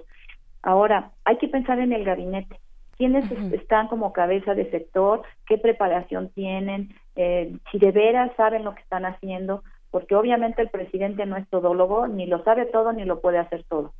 Y entonces, eh, ¿quién va a pagar el costo por sus errores, por los errores de, de, parte del gabinete? que le dan una- un informe al, al presidente, le dicen que está bien, que todo está bien y después resulte que no, aunque él por eso no deja el contacto directo con la población porque justo no quiere que le pase eso, que le den información equivocada. Pero aún así es imposible que pueda controlarlo todas las variables, que pueda controlarlo todo. Entonces ahí también hay que estar pendientes y, y, pues presionar cuando un funcionario o una funcionaria se equivoque, pues también hay que pedir que pues que corrija, que Sí. corrija el presidente, que corrija el gabinete.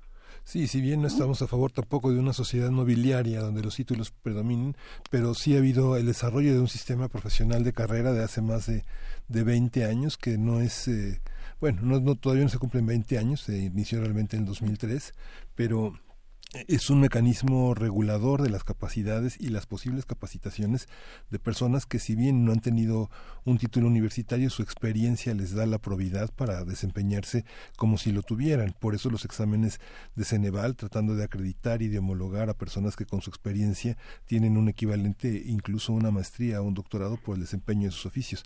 Creo que es una manera de rendir cuentas a la opinión pública. Lo que asombra es que teniendo investigadores como los que tenemos en las universidades, después de dos horas y media el jueves pasado de hablar en el SUSMAI del tema de la el tema de la presa de la presa en- de la termoeléctrica. termoeléctrica Sí, aquí en en la Huesca le pida un dictamen a la UNESCO que dictamina sobre patrimonio artístico y patrimonio museístico y no sé, es como pedirle a un odontólogo que haga un dictamen sobre uso de suelos, ¿no? O sea, yo creo que esa, esa parte de la, de la legitimidad a través de organismos internacionales está todavía muy en, en, en duda, ¿no?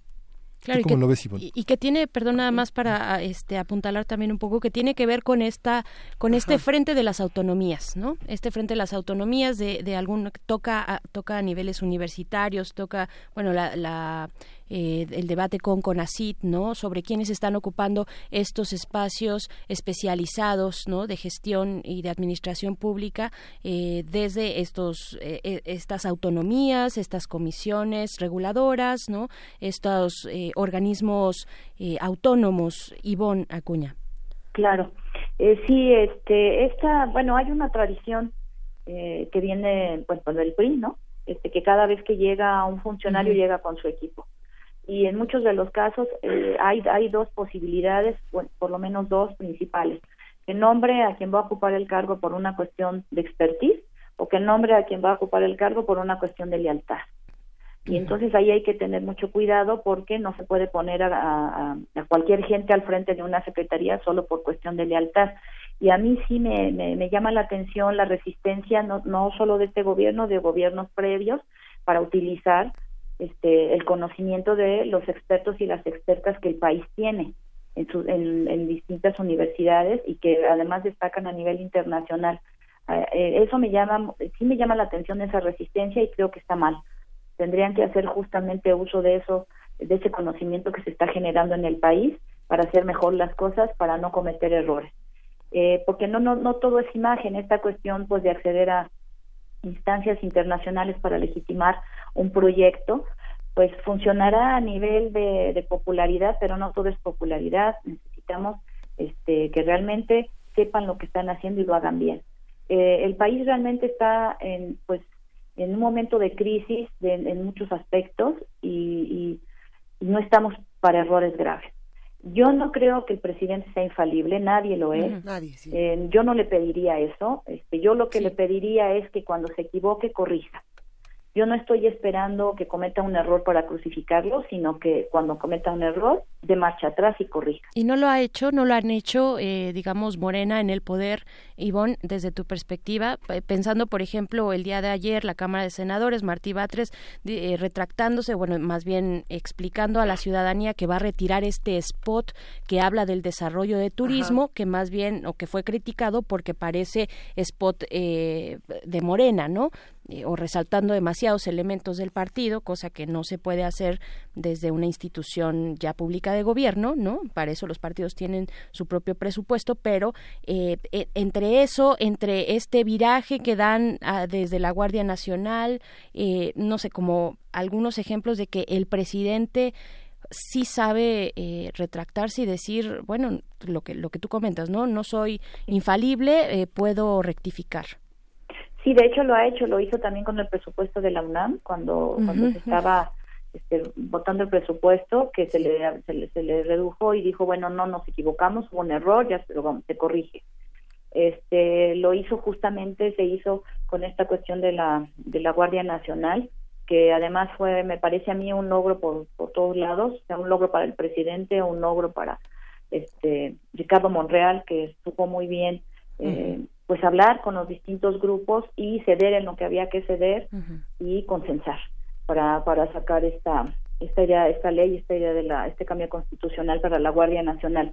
Sí, sí hay esa flexibilidad, sí hay esa posibilidad, y ahí entonces el trabajo de todos, de todas, de nosotros, este, desde las universidades, nosotras, pues también, y desde los distintos espacios, desde los medios, por supuesto, es señalar cuando observemos que algo no, no, no, no va por el camino correcto. Hay que presionar porque el proyecto, el país es de todos, de todas, el proyecto nos pertenece igualmente, este proyecto de lucha contra la corrupción, de cambio de régimen, nos pertenece y, y tenemos la obligación de velar porque no se desvía. Oye, Y, es- y nosotros, nosotras así somos parte, somos también contrapeso, somos parte de esos contrapesos necesarios para quien ejerce el poder. Por supuesto. Sí, otro frente que abrieron, que bueno, conversamos hace un momento con los periodistas, el artículo 19, justamente es la regulación de acceso a los medios que cubren la presidencia. Llama la atención de que exijan una certificación de audiencia y de circulación, una, una presencia mínima de cinco años a los medios que van a acreditarlo, porque bueno, significa una, este, una manera de, de delimitar las labores de la prensa. No todos los medios, eh, ¿quién certifica? ¿Quién certifica la audiencia bajo estas, esos territorios de legitimidad? Muchos periodistas eh, han hecho medios justamente con equipos de personas que han salido de medios certificados con audiencia y que tienen hasta 100 años de trayectoria en la, en la, en la vida nacional, pero que tienen ahora una credibilidad. Pienso en Río 12. ¿Quién certifica a la audiencia de Río 12? Ándale. ¿O quién certifica la audiencia y la penetración de animal político? O sea, ¿cómo, cómo se hace eso? Eh? Claro. Bueno, otra vez, este, no creo que todo salga de la cabeza del presidente, ¿verdad? Directamente. Y entonces aquí, pues hay que perseguir al funcionario, hay que ubicarlo y presionarlo al, al el que tuvo la idea, porque otra vez eh, no no es solamente no son solamente los errores que el presidente pudiera cometer, sino sus funcionarios, los funcionarios que él nombró o que o que de alguna manera dependan de, de sus decisiones y que y que le estén dando malos consejos. Eh, Claro. bueno, hoy públicamente él, él dijo lo de que no se iba a ayer me parece que no se iba a reducir el presupuesto para los, las estancias de mujeres, para los refugios para mujeres golpeadas. ¿Por qué tiene que salir el presidente a decirlo públicamente? Además, o sea, eh, también hay que ver quién está haciendo el trabajo de coordinación en el gabinete o quién está siguiendo de cerca a estos funcionarios para que no estén pues proponiendo cosas como estas. Eh, yo lo que veo, po- que- que, por ejemplo, es que seguramente una de las órdenes que recibieron es reducir gastos, reducir gastos, reducir presupuestos, este, acotar eh, también a lo mejor eh, no solo el presupuesto, sino acciones de ciertos organismos, decía yo hace rato, que pudieran eh, no, no tanto ser un contrapeso, sino significar un obstáculo en la realización de, de las promesas que el presidente hizo durante la campaña.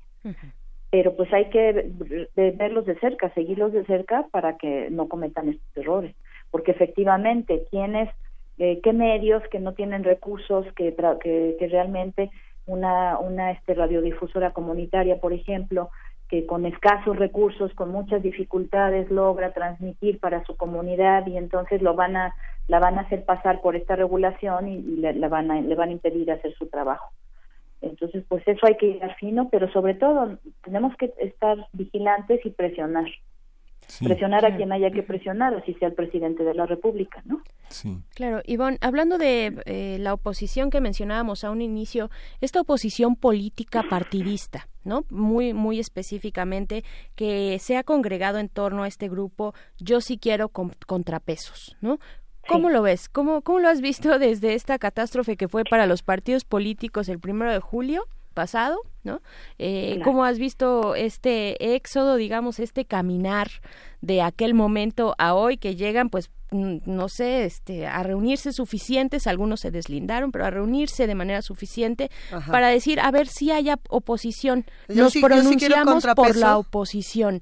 ¿no? Por ser la oposición. No, no es, no es que estén, no sé si están actuando como oposición, pero al menos salieron a decir, somos la oposición. Aunque nadie vote por nosotros. ¿Qué, qué- decir? Claro, bueno, dijeron yo sí quiero contrapesos. Este, pero bueno, el que existan los contrapesos o no no depende de una simple declaración. Ellos mismos, este Javier Corral, no sé cómo hizo la convocatoria, que de 11 que eran, inmediatamente cuatro se, se deslindaron. Aguilar Camín, Juan Villoro, Enrique Alfaro y Gustavo de Hoyos. Este, el, Enrique Alfaro, el gobernador de, De Jalisco. de- de Jalisco, se deslindaron. Eh, es, es interesante, son personajes importantes de la vida pública y de la vida política. Y encontramos aquí, por ejemplo, una panista como Xochil Gálvez Ajá. y dos perredistas como Fernando Belauzarán y Guadalupe Acosta Naranjo. Y bueno, encontramos a Cecilia Soto también. Eh, pues eh, se le ha homologado con el grupo San Ángel, o sea, como este grupo de intelectuales que comenzaron a, a trabajar por, por, instaur- por instaurar la democracia, por salir de este gobierno de partido único. Eh, Aquí lo interesante es que los partidos a los que pertenecen realmente mm, no no pueden hacer un- una oposición suficiente por sí mismos. Vimos que en la Cámara de Senadores sí vimos una, una cuestión que fue importante, cómo se unieron los distintos grupos para poder hacer, evitar este que se tuviera para la Guardia Nacional las dos terceras partes para ser la mayoría calificada. Ahí hubo un, ahí hubo un ejemplo interesante. Aquí la pregunta es si esa forma de organización se va a poder sostener para otros temas, porque aquí, aquí hubo consenso, todos estuvieron de acuerdo en para dónde debería ir la Guardia Nacional.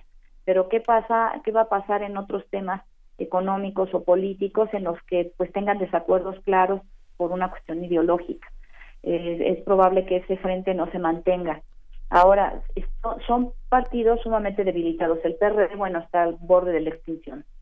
Eh, en, en la Cámara de Diputados, nueve, diez este, diputados ya se declararon independientes y obviamente este, o claramente apoyan a Morena.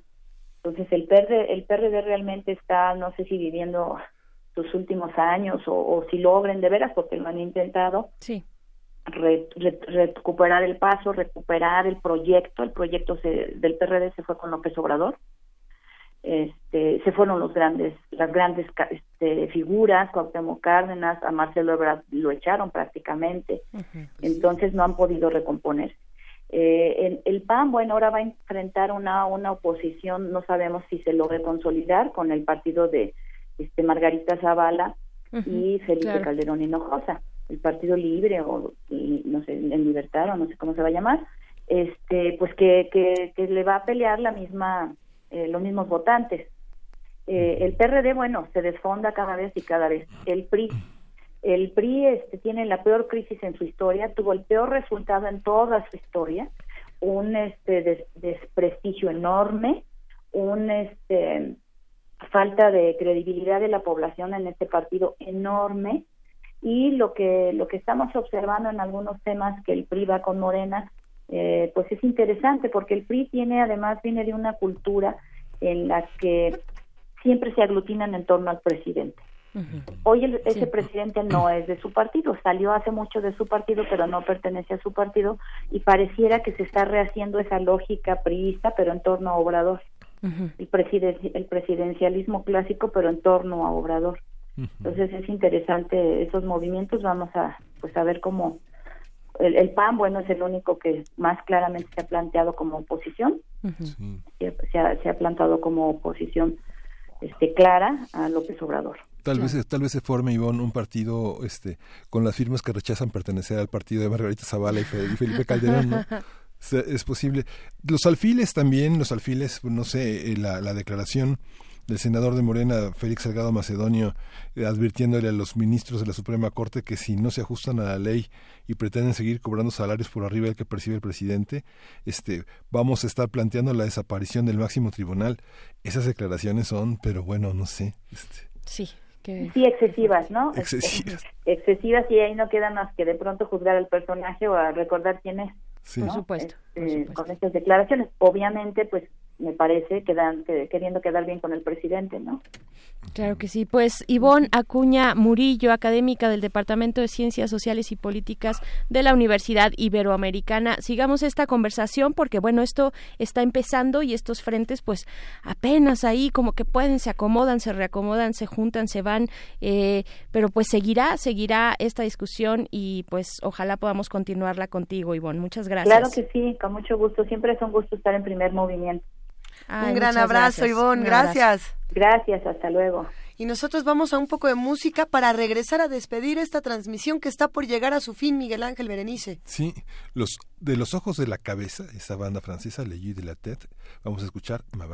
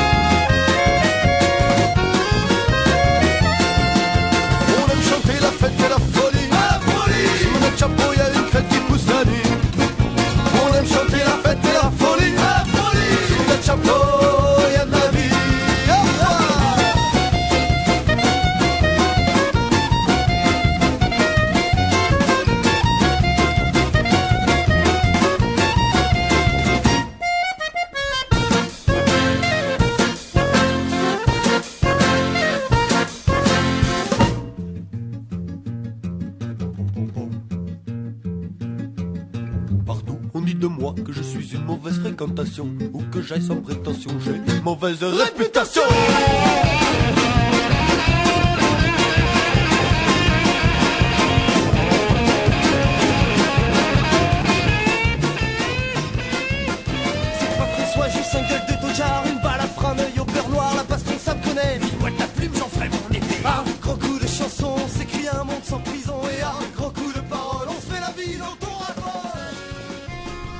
Algo de música, algo de música para despertarnos ya con todo. Son las 9 con 58 de la mañana. Ya no nos queda nada, pero queremos invitarles a la presentación del libro Los terremotos no matan los edificios, sí, de Jair López. Esto para todos los amantes del sonido que eh, pues quieran, quieran asistir a esta presentación. Eh, una presentación que se va a llevar a cabo en el Laboratorio Arte Alameda como parte de esta gran exposición titulada Modos de Oír práctica de arte y sonido en México que este museo, que este laboratorio Arte Alameda, pues ha llevado ya desde hace algunos meses, pocos meses, pero ya llevan distintas presentaciones ahí. Imperdible de verdad asistir a Laboratorio Arte Alameda si son amantes del sonido. Sí, y una presentación importante es un libro de ¿Qué es la corrupción? que ha sido el eje de este gobierno eh, enfrentando el cambio. Es un libro de Leslie Holmes y lo van a presentar María Amparo Casar, que ella es presidenta ejecutiva de Mexicanos contra la Corrupción, Salvador eh, Camarena, director de la unidad de periodismo, y Tomás Granado Salinas, que es moderará y que es el editor. Hoy a las seis de la tarde en la Galería de Rectores en el Palacio de Minería. Seis de la tarde, no se lo puede perder. Ah, y nada más se me pasó a decir que esta presentación del libro en museo, en el Laboratorio Arte Alameda, es este miércoles eh, a las 7, a las 7 de la noche, ahí en la taquilla. La entrada es libre, pueden asistir como parte de la noche de museos también. Luisa. Sí, bueno, y en otra nota un poco más triste, ya para despedir este programa.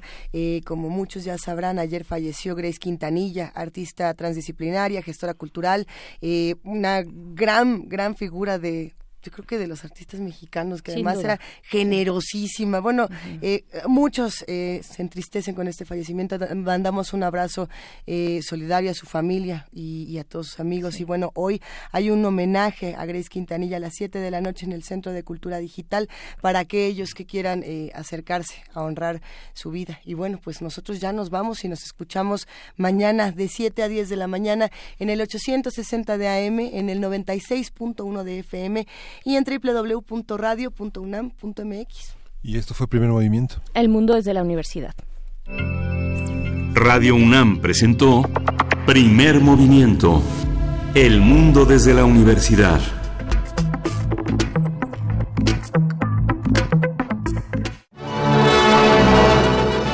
...2019... ...100 años del nacimiento de J.D. Salinger. Recordemos a Holden Caulfield, aquel joven rebelde, conflictivo, inmerso en la turbia realidad del Nueva York de la posguerra, confundido con los cambios de su adolescencia y que, en palabras de su hermana Phoebe, nada le gusta. Es otro personaje entrañable de esta novela.